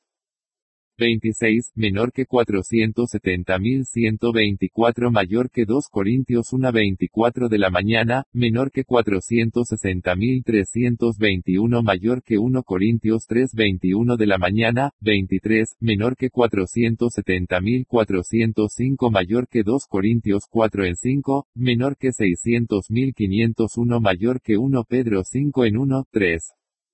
4 como la regla de la Iglesia, en aquellos por quienes es ejercida, es meramente ministerial. Con respecto a la autoridad de Cristo, su ley y la libertad de la Iglesia, con la cual la ha liberado, por lo que en su naturaleza es espiritual, pura y únicamente, entonces el apóstol afirma expresamente, menor que 471.004 mayor que 2 Corintios 10 en 4, 6 porque su objeto es espiritual, es decir, las almas y las conciencias de los hombres, a lo que se extiende que ningún otro poder humano hace, ni alcanza esas otras preocupaciones de los hombres que están sujetas a algún poder político. Su fin es espiritual, es decir, la gloria de Dios, en la guía y dirección de las mentes y las almas de los hombres para vivir en él y disfrutar de él. La ley de esto es espiritual, incluso la palabra, mandamiento y dirección de Cristo mismo solo. Los actos y el ejercicio del mismo, al atar y desatar, al remitir y retener el pecado, al abrir y cerrar el reino de los cielos, son espirituales meramente y solo. Tampoco puede darse una instancia de algo que pertenezca al gobierno de la Iglesia que sea de otra naturaleza, si, es suficiente eternamente excluir cualquier poder o ejercicio del mismo, cualquier acto de gobierno o gobierno, de cualquier interés en los asuntos de la Iglesia, que se pueda demostrar que es carnal, político, despótico, de operación externa, o no del todo espiritual. 5. El cambio de este gobierno de la Iglesia se derrumbó y se introdujo gradualmente, a partir de una ventaja tomada de la falta de unión de las personas para ser puesta bajo esta regla espiritual, para la mayor parte de los que formaban iglesias cristianas que se volvían ignorantes y carnales, esa regla que consiste en una influencia espiritual en las conciencias de los hombres no era capaz de retenerlos dentro de los límites de la obediencia externa, que por fin solo estaba dirigida a por lo tanto, había otro tipo de regla y gobierno que se consideraba necesario para retenerlos en cualquier orden o decoro. Y debe reconocerse que cuando los miembros de la Iglesia no son espirituales en algún grado, una regla meramente espiritual no les será de gran utilidad. Pero principalmente este cambio fue introducido por aquellos que estaban en posesión de la regla misma, y eso por dos motivos. 1 su falta de habilidad en el manejo de esta regla espiritual, o el cansancio de los deberes que se le exigen, esto los hizo dispuestos a abandonarlo, con ese trabajo y ejercicio perpetuo de todo tipo de gracias que se requieren en él. Y abrazar a otro más fácil y más adecuado a sus inclinaciones. 2. Un deseo de las ventajas seculares del beneficio, el honor y la veneración, que se ofrecieron a ellos en otro tipo de regla. Por estos medios fue el gobierno original de la Iglesia, que era de institución divina, completamente perdida, y una dominación mundana introducida en la sala de la misma. Pero la breve descripción dada anteriormente, con lo que se agregará ahora, demostrará suficientemente que todas esas disputas y concursos que hay en el mundo entre la Iglesia de Roma y otros sobre el poder y el gobierno de la Iglesia son completamente ajenos a la religión cristiana. Por lo tanto, investigaré brevemente estas tres cosas. 1. ¿Cuál es la habilidad y la cortesía que se requieren para el ejercicio o la administración del gobierno de la Iglesia? 2. ¿Cuál es la única ley y regla de la misma? 3. ¿Cuáles son los actos y deberes de la misma, de que está familiarizado, especialmente aquellos en los que tiene lugar el cargo de ancianos gobernantes? 1. Se supone que la política del gobierno de la Iglesia, considerada subjetivamente, consiste en general 1. En una habilidad, aprendizaje o comprensión en lo civil, y especialmente en la ley canónica, con los cánones adicionales que acomodan esa ley al estado actual de las cosas de la nación, para ser interpretados de acuerdo con las reglas generales de la misma. 2 conocimiento y conocimiento de la Constitución, el poder, la jurisdicción y la práctica de algunos tribunales de justicia, que, en su origen, otorgan poder, forma de proceder, súplicas y censuras, meramente seculares, todavía se llaman eclesiástica o espiritual. 3. Una buena discreción para comprender correctamente el alcance de su poder, con sus límites y límites, que, por un lado, no dejan escapar a nadie a quien puedan alcanzar por la disciplina de sus tribunales, y por otro lado, no se afianzan tanto en el poder civil y la jurisdicción de otros tribunales, de acuerdo con la ley del país, como para traer ellos mismos a cargo o problemas. 4 conocer la tabla de tarifas para que no pierdan sus propias ganancias ni den ventaja a otros para que les pregunten por tomar más de lo que les corresponde. Pero en estas cosas no estamos interesados actualmente. La habilidad, entonces, de los oficiales de la Iglesia para el gobierno de ella es una sabiduría espiritual y comprensión en la ley de Cristo para ese fin, con la capacidad de aplicarla en todas las instancias requeridas para la edificación del todo. Iglesia y todos sus miembros, a través de un ejercicio ministerial de la autoridad del mismo Cristo, y una debida representación de su santidad, amor, cuidado, compasión y ternura, hacia su Iglesia. 1. La única regla y medida del gobierno de la Iglesia es la ley de Cristo, es decir, la intimidación y declaración de su mente y voluntad, en sus instituciones, mandamientos, prohibiciones y promesas, un entendimiento aquí con sabiduría de 2. Esa comprensión, es y debe ser, la totalidad de la habilidad solicitada. como esta sabiduría se otorga como un don espiritual, como se adquiere en forma de deber, mediante la oración, la meditación y el estudio de la palabra, se ha intimado antes y se declarará plenamente en nuestro discurso de los dones espirituales. F6 Todos los decretos y decretos, cánones y glosas, se incluyen adecuadamente en este asunto bajo un título, a saber, extravagante. El máximo conocimiento de ellos y la habilidad en ellos no contribuirán en nada a esta sabiduría, ninguno de los hombres es más extraño o desconocido que el que, en su mayor parte, es eminentemente astuto en tales leyes y la jurisdicción de los tribunales eclesiásticos. Pero en el conocimiento de la voluntad de Cristo como se revela en la Escritura es solo eso lo que es útil en el gobierno de la Iglesia.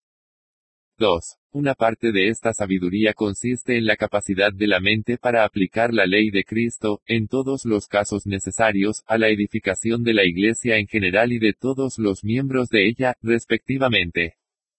Esta sabiduría no es solo teórica, sino práctica. No consiste en una comprensión especulativa del sentido de la regla, o de la mente de Cristo solo en ella, aunque eso se requiere en primer lugar, pero en una capacidad mental para aplicarlo, donde se requiere diligencia, cuidado, vigilancia y coraje espiritual. Algunos deben ser amonestados, algunos deben ser reprendidos bruscamente, otros deben ser cortados, en cuyo caso, y similares, es necesario un espíritu de gobierno actuando con diligencia, audacia y coraje. Y esta es una de las razones por las cuales el Señor Cristo ha designado a muchos ancianos en cada iglesia, y los de varios tipos porque rara vez un hombre está calificado para todo el trabajo de gobierno. Algunos pueden tener una buena comprensión de la ley del gobierno de la iglesia, sin embargo, a través de una ternura natural y un tipo insuperable de modestia, no estar tan listo y rápido para esa parte de esta disciplina que consiste en reproches y severidad de las censuras. Algunos pueden no tener una habilidad tan grande para la indicación del sentido de la ley como otros, quienes aún, al saber que se les descubrió, tienen disposición y valentía en Cristo para aplicarla según lo requiera la ocasión. Todos los ancianos, por lo tanto, en su variedad de dones, deben ayudarse mutuamente en el trabajo común que, son llamados a, pero los que carecen por completo de estos dones no están llamados a esta obra, ni a ninguna parte de ella. 3. El poder que se ejerce aquí es el poder y la autoridad de Cristo, comprometidos con los ancianos, nuestra autoridad que el Señor nos ha dado para edificación, y no para destrucción, menor que 471.008 mayor que 2 Corintios 10 en 8 se otorga a los gobernantes de la Iglesia, no para residir formalmente en ellos, ya que el poder de un rey está en su propia persona, sino solo ministerial e instrumentalmente, porque debe ser la autoridad de Cristo mismo, mediante el cual las conciencias de los hombres se ven espiritualmente afectadas con referencia a los fines espirituales, mediante el cual están atados o desatados en el cielo y la tierra, sus pecados remitidos o retenidos. Y la consideración de esto es solo eso que da la debida consideración al ministerio de la Iglesia, en el desempeño de su cargo, entre los que desean encomendar sus conciencias al Señor Cristo en lo que hacen. 3. El diseño especial del gobierno de la Iglesia en su gobierno es representar la santidad, el amor, la compasión, el cuidado y la autoridad de Cristo hacia su Iglesia. Este es el gran fin del gobierno en la Iglesia, y de toda la disciplina que se debe ejercer en virtud de ella.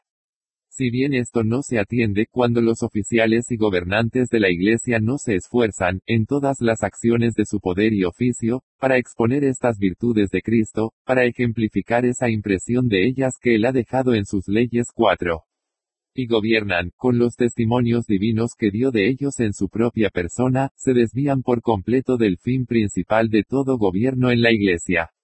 Para que los hombres actúen aquí en una forma de dominación, con una euforia visible de mente y espíritu por encima de sus hermanos, con ira, ira y pasión, según las reglas, el orden y las leyes de su propia concepción, sin la menor consideración de lo que el Señor Cristo requiere, y cuál es el marco de su corazón hacia todos sus discípulos, es reflejar el mayor deshonor imaginable sobre Cristo mismo. Al que entra en las cortes del rey en Westminster Hall, cuando está lleno de jueces, sepulturas, eruditos y justos, normalmente se le debe permitir juzgar al rey mismo, su sabiduría, justicia, moderación y clemencia, por la ley que proceden y su manera de administrarlo. Pero Dios prohíbe que los cristianos juzguen la santidad, la sabiduría, el amor y la compasión de Cristo por la representación que, como se pretende, está hecha de él y de ellos en algunos tribunales donde se administra el gobierno y la disciplina de la Iglesia. Cuando alguno había ofendido en la antigüedad, su censura por parte de la Iglesia se llamaba el lamento de ellos, menor que 471.221 mayor que 2 Corintios 12:21 del día, y que debido al dolor, la piedad y la compasión por los cuales, en esa censura, evidenciaron la compasión del Señor Cristo hacia las almas de los pecadores. Esto es escasamente respondido por esos multas pecuniarios y otras sanciones que, con indignación y desprecio, se infligen a los delincuentes, ya sea que lo hagan o no. Ciertamente, aquellos que aman al Señor Jesucristo con sinceridad y tienen el debido honor por el Evangelio, en un momento u otro, comenzarán a pensar que esta mancha de nuestra religión debe ser eliminada. 2. La regla y la ley del ejercicio del poder en los ancianos de la Iglesia es sólo la Sagrada Escritura. El Señor Cristo es el único legislador de la Iglesia, todas sus leyes a este fin están registradas en la Escritura, ninguna otra ley es efectiva, puede obligar u operar sobre los objetos o hasta los fines del gobierno de la Iglesia. Si la Iglesia hace mil reglas, o cánones, o leyes para el gobierno, ninguno de ellos, ni todos en general, tienen el menor poder para obligar a los hombres a obedecerlos o cumplirlos, pero solo en la medida de lo posible, o materialmente contienen lo que es de la ley de Cristo y de allí derivan la fuerza, como los jueces en nuestros tribunales de justicia están obligados a juzgar y determinar en todos los casos fuera y de acuerdo con la ley del país, y cuando no lo hacen, su oración no tiene validez, pero puede y debe revertirse. Pero si, voluntariamente o por elección, introducen leyes o reglas no establecidas legalmente en esta nación, juzgando de acuerdo con ellas, las volvería altamente criminales y punibles. No es de otra manera en el reino de Cristo y la regla del mismo. Es solo por su ley que la regla se debe ejercer en ella. No les queda nada a los ancianos de la Iglesia sino la aplicación de sus leyes y las reglas generales de las mismas en casos y ocasiones particulares hacer, traer, ejecutar cualquier otra regla, ley o cánones, en el gobierno de su iglesia, es usurpar su dominio real, por lo que todo el poder legislativo en la iglesia es apropiado. Tampoco es posible que algo pueda caerse en la iglesia, que cualquier matón pueda ser requerido en la regla de la misma, ni se pueda dar ninguna instancia de tal cosa, en donde, para los fines del gobierno de la iglesia, queda, o puede quedar, algo más para sus gobernantes, pero solo la aplicación y ejecución de las leyes de Cristo. En esta solicitud, que se realizará de la manera debida, la sabiduría y la habilidad antes descritas son necesarias, y solo eso donde hay otras leyes, reglas o cánones del gobierno de la Iglesia, y donde la administración de ellos está dirigida por leyes civiles o políticas, hay habilidad en se requieren para esa administración, como todos confesarán. Así es la sabiduría que describimos antes, y solo eso, necesaria para esa regla de la Iglesia que el Señor Cristo ha ordenado, el instrumento y el medio de los cuales es solo su palabra y ley. 3. El asunto de esta regla acerca de la cual está familiarizado, y por lo tanto los actos y deberes de la misma, se puede reducir a tres cabezas. 1. La admisión y exclusión de miembros. Ambos son actos de poder y autoridad de la Iglesia, que deben ser ejercidos únicamente por los ancianos, en una Iglesia que es orgánica y completa en sus oficiales. Hay en ambos, fundados y garantizados por la luz y la ley de la naturaleza y las reglas de equidad. Toda sociedad voluntaria justa, uniéndose a ella legítimamente, sobre leyes y reglas conocidas para la regulación de la misma para ciertos fines, tiene naturalmente un poder inherente e inseparable de ella, para recibir en su incorporación tal como, reunirse para ello, hacerse ofrecen voluntariamente al respecto, como también para rechazar o retener los privilegios de la sociedad, como negarse a ser regulado por las leyes de la sociedad.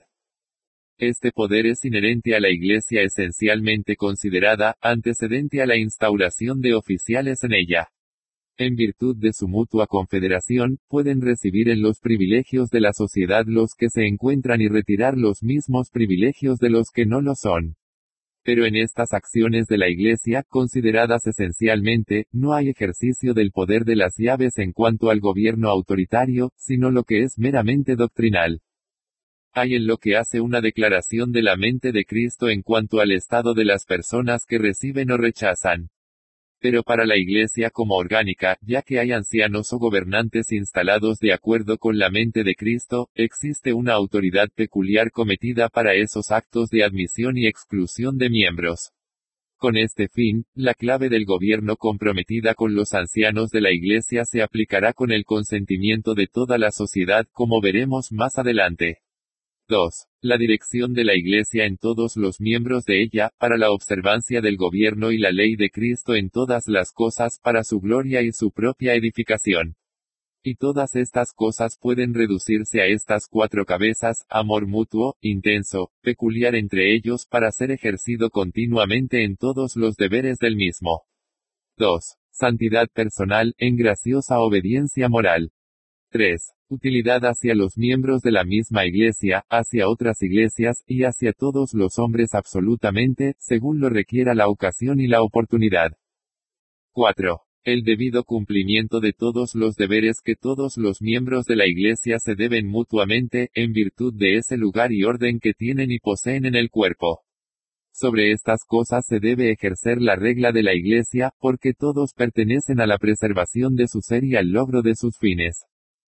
3. Aquí también pertenece la disposición de las preocupaciones externas de la Iglesia en sus asambleas, y en la gestión de todo lo que se realiza en ellas, de que todas las cosas se pueden hacer decentemente y en orden. La disposición de los tiempos, las estaciones, los lugares, la forma y la manera de manejar todas las cosas en las asambleas de la Iglesia, la regulación de los discursos y las acciones, el nombramiento de estaciones para deberes extraordinarios, de acuerdo con las reglas generales de la palabra y la razón de las cosas de las circunstancias actuales, son actos de gobierno, cuyo derecho reside en los ancianos de la Iglesia.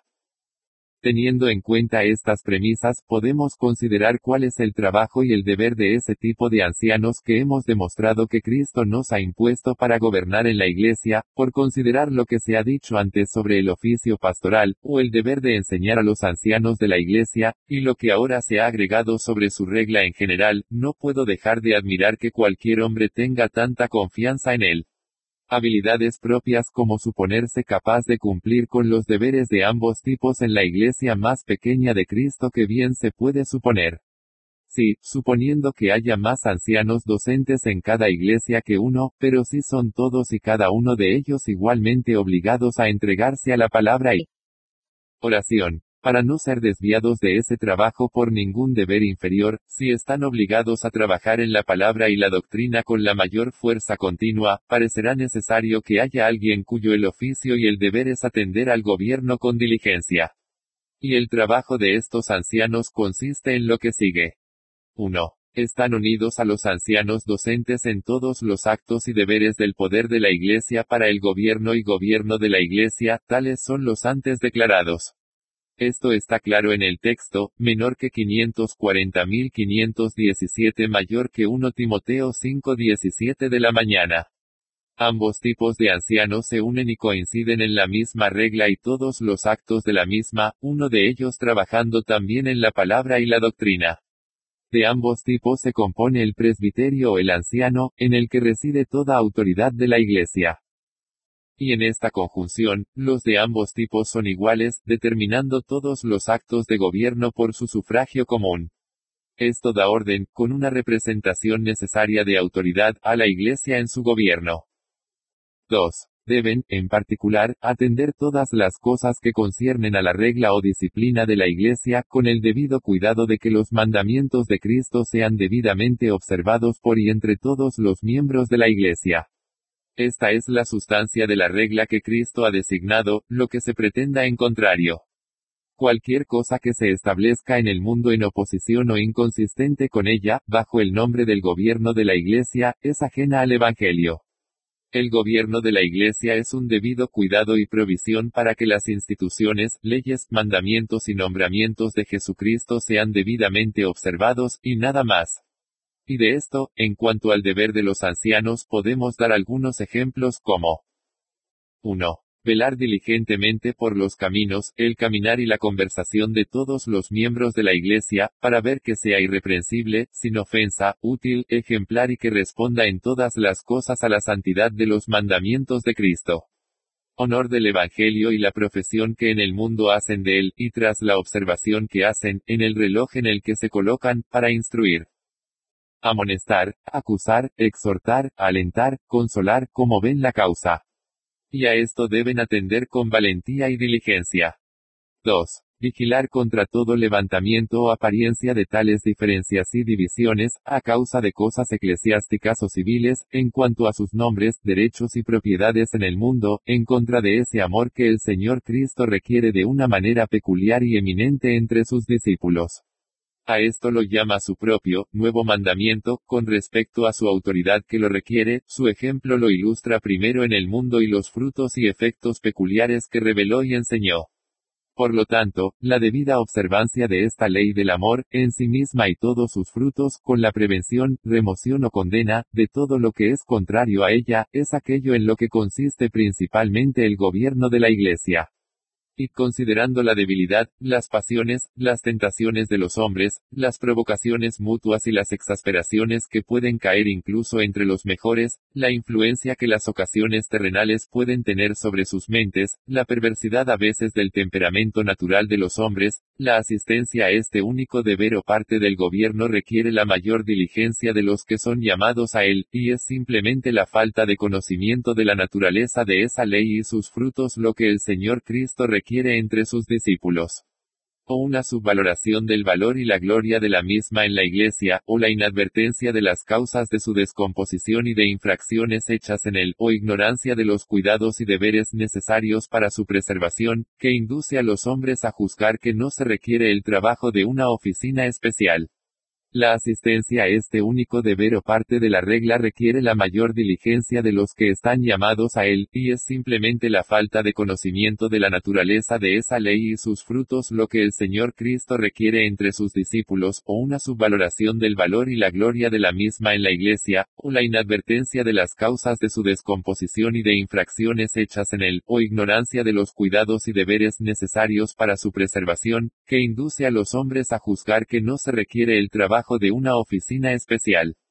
La asistencia a este único deber o parte de la regla requiere la mayor diligencia de los que están llamados a él, y es simplemente la falta de conocimiento de la naturaleza de esa ley y sus frutos lo que el Señor Cristo requiere entre sus discípulos, o una subvaloración del valor y la gloria de la misma en la Iglesia, o la inadvertencia de las causas de su descomposición y de infracciones hechas en él, o ignorancia de los cuidados y deberes necesarios para su preservación, que induce a los hombres a juzgar que no se requiere el trabajo de una oficina especial. 3. Su deber es advertir a todos los miembros de la Iglesia de sus deberes especiales de la Iglesia, para que no se les encuentre negligentes o carentes de ellos. Se requieren deberes especiales, respectivamente, de todos los miembros de la Iglesia, de acuerdo con los talentos distintos, ya sea en cosas espirituales o temporales, que han recibido. Algunos son ricos, y algunos son pobres, algunos son viejos y otros son jóvenes, algunos están en paz, algunos en problemas, algunos han recibido más dones espirituales que otros y tienen más oportunidades para hacer ejercicio. Pertenece a la regla de la Iglesia que todos sean amonestados, instruidos y exhortados a asistir a sus respectivos deberes, no solo públicamente en la predicación de la palabra, sino personalmente, según lo requiera la ocasión, de acuerdo con la observación que los que gobiernan hacen de su avance o negligencia en ellos. En particular, y a modo de ejemplo, se debe advertir a los hombres que contribuyen a las necesidades de los pobres y otras ocasiones de la Iglesia, de acuerdo con la capacidad que Dios en su providencia les ha confiado, y para advertirles que son defectuosos aquí, para su recuperación hasta el cumplimiento de este deber en la medida en que pueda haber igualdad en la Iglesia, menor que 470.814 mayor que 2 Corintios 8.14 de la mañana y todos los demás deberes de naturaleza similar deben atenderlos.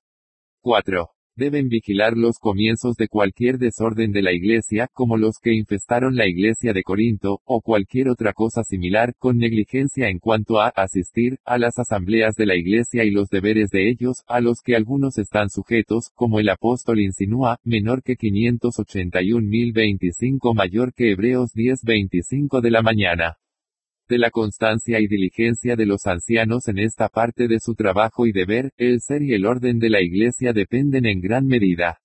La falta de esto ha abierto una puerta a todos los problemas, divisiones y cismas que, en todas las épocas, han invadido y perplejo a las iglesias de Cristo desde su interior, y de allí también han decaído insensiblemente en muchos la fe, el amor y el orden, para deshonra de Cristo y el peligro de sus propias almas. Primero uno se vuelve negligente al asistir a las asambleas de la iglesia, y luego otro, primero en un grado, luego en otro, hasta que todo el bulto se infecte.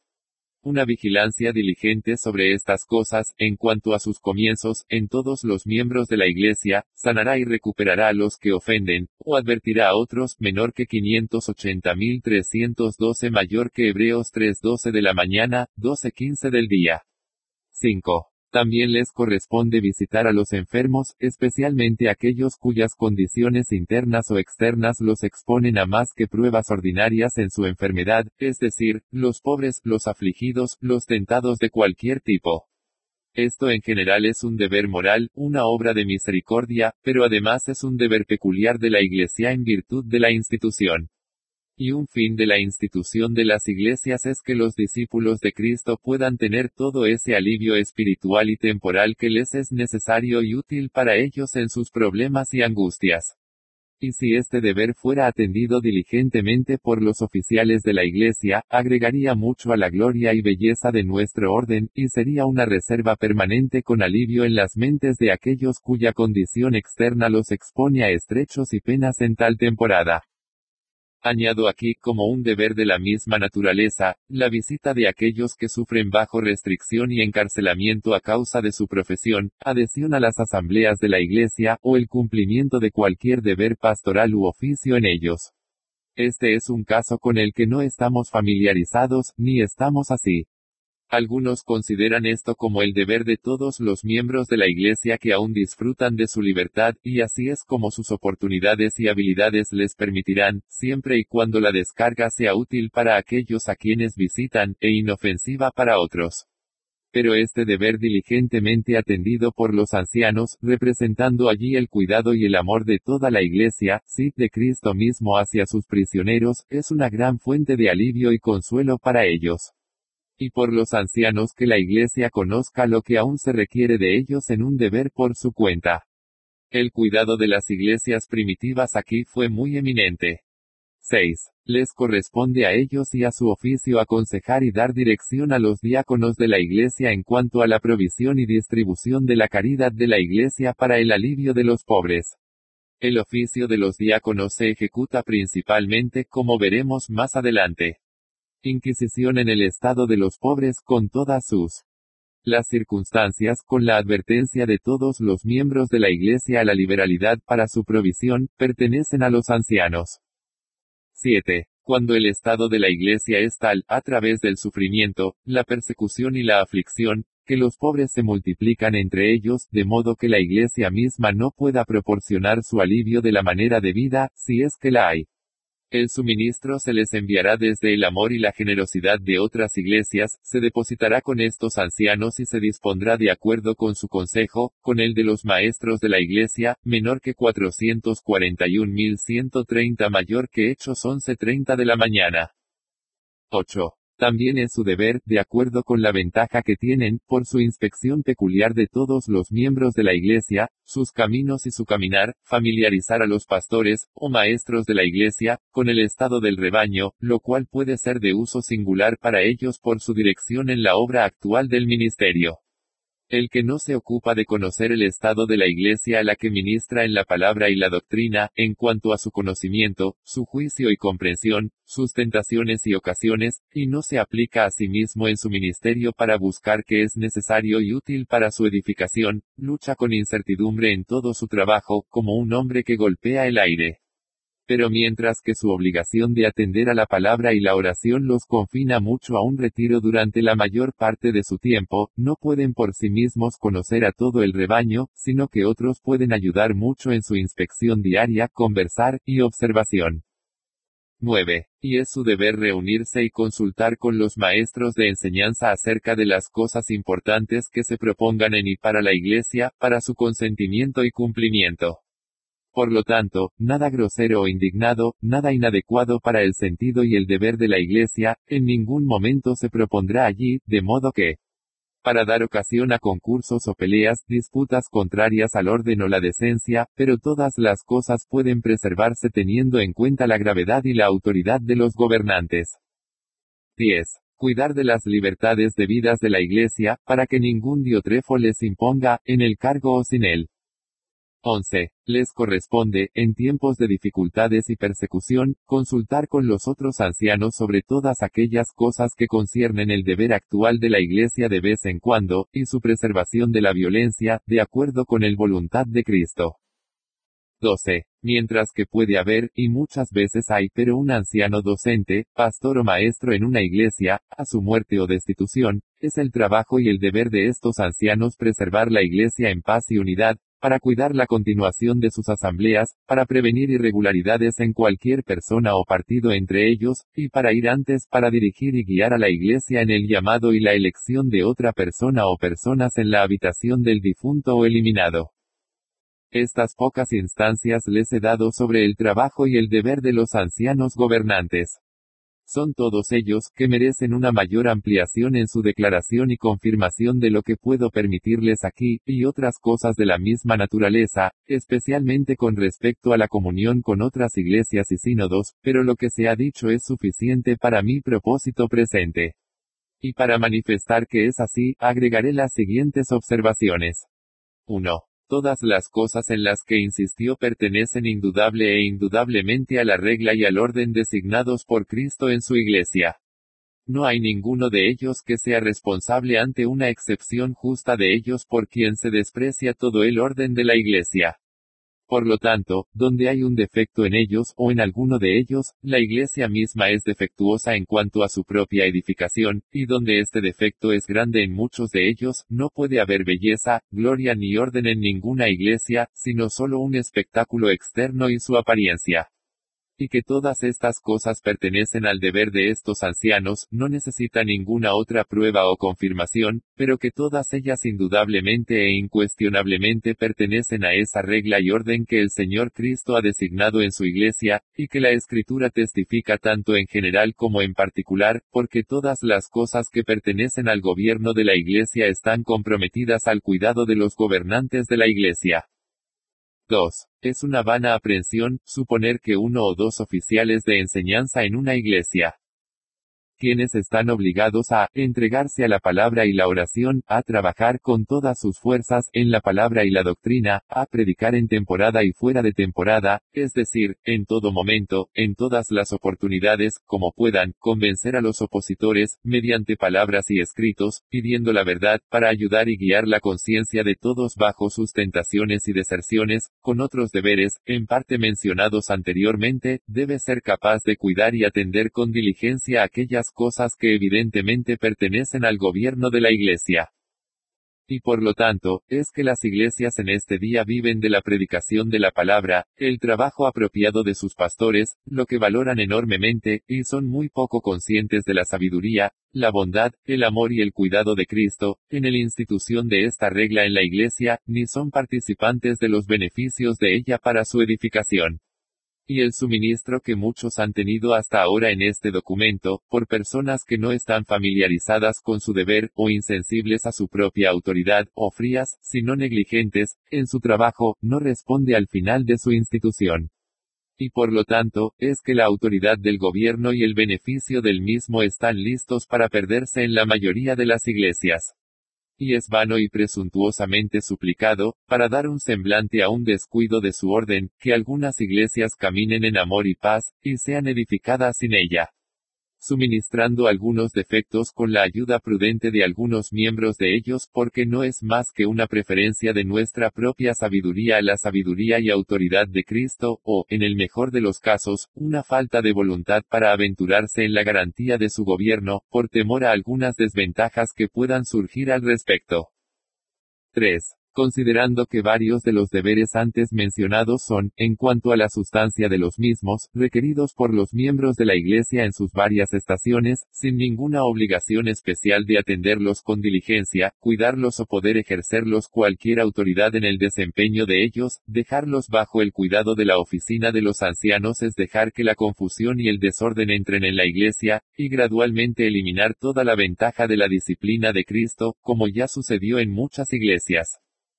Por lo tanto, es evidente que ni la pureza, ni el orden, ni la belleza o la gloria de las iglesias de Cristo, ni la representación de su propia majestad y autoridad en el gobierno de ellas, pueden preservarse por mucho tiempo sin una multiplicación de ancianos en ellos, de acuerdo con la proporción de sus respectivos miembros por su regla y orientación. Y por falta de esto, tener iglesias, antiguas y antiguas, degeneradas en anarquía y confusión, su autogobierno se maneja con vanas disputas y disgustos, a su división y ruina, o se entregan a la dominación de algunos maestros prelíticos. Para gobernarlos a su gusto, lo que demostró la ruina y el veneno de todas las iglesias primitivas, y lo harán y deben hacerlo descuidando este orden para el futuro.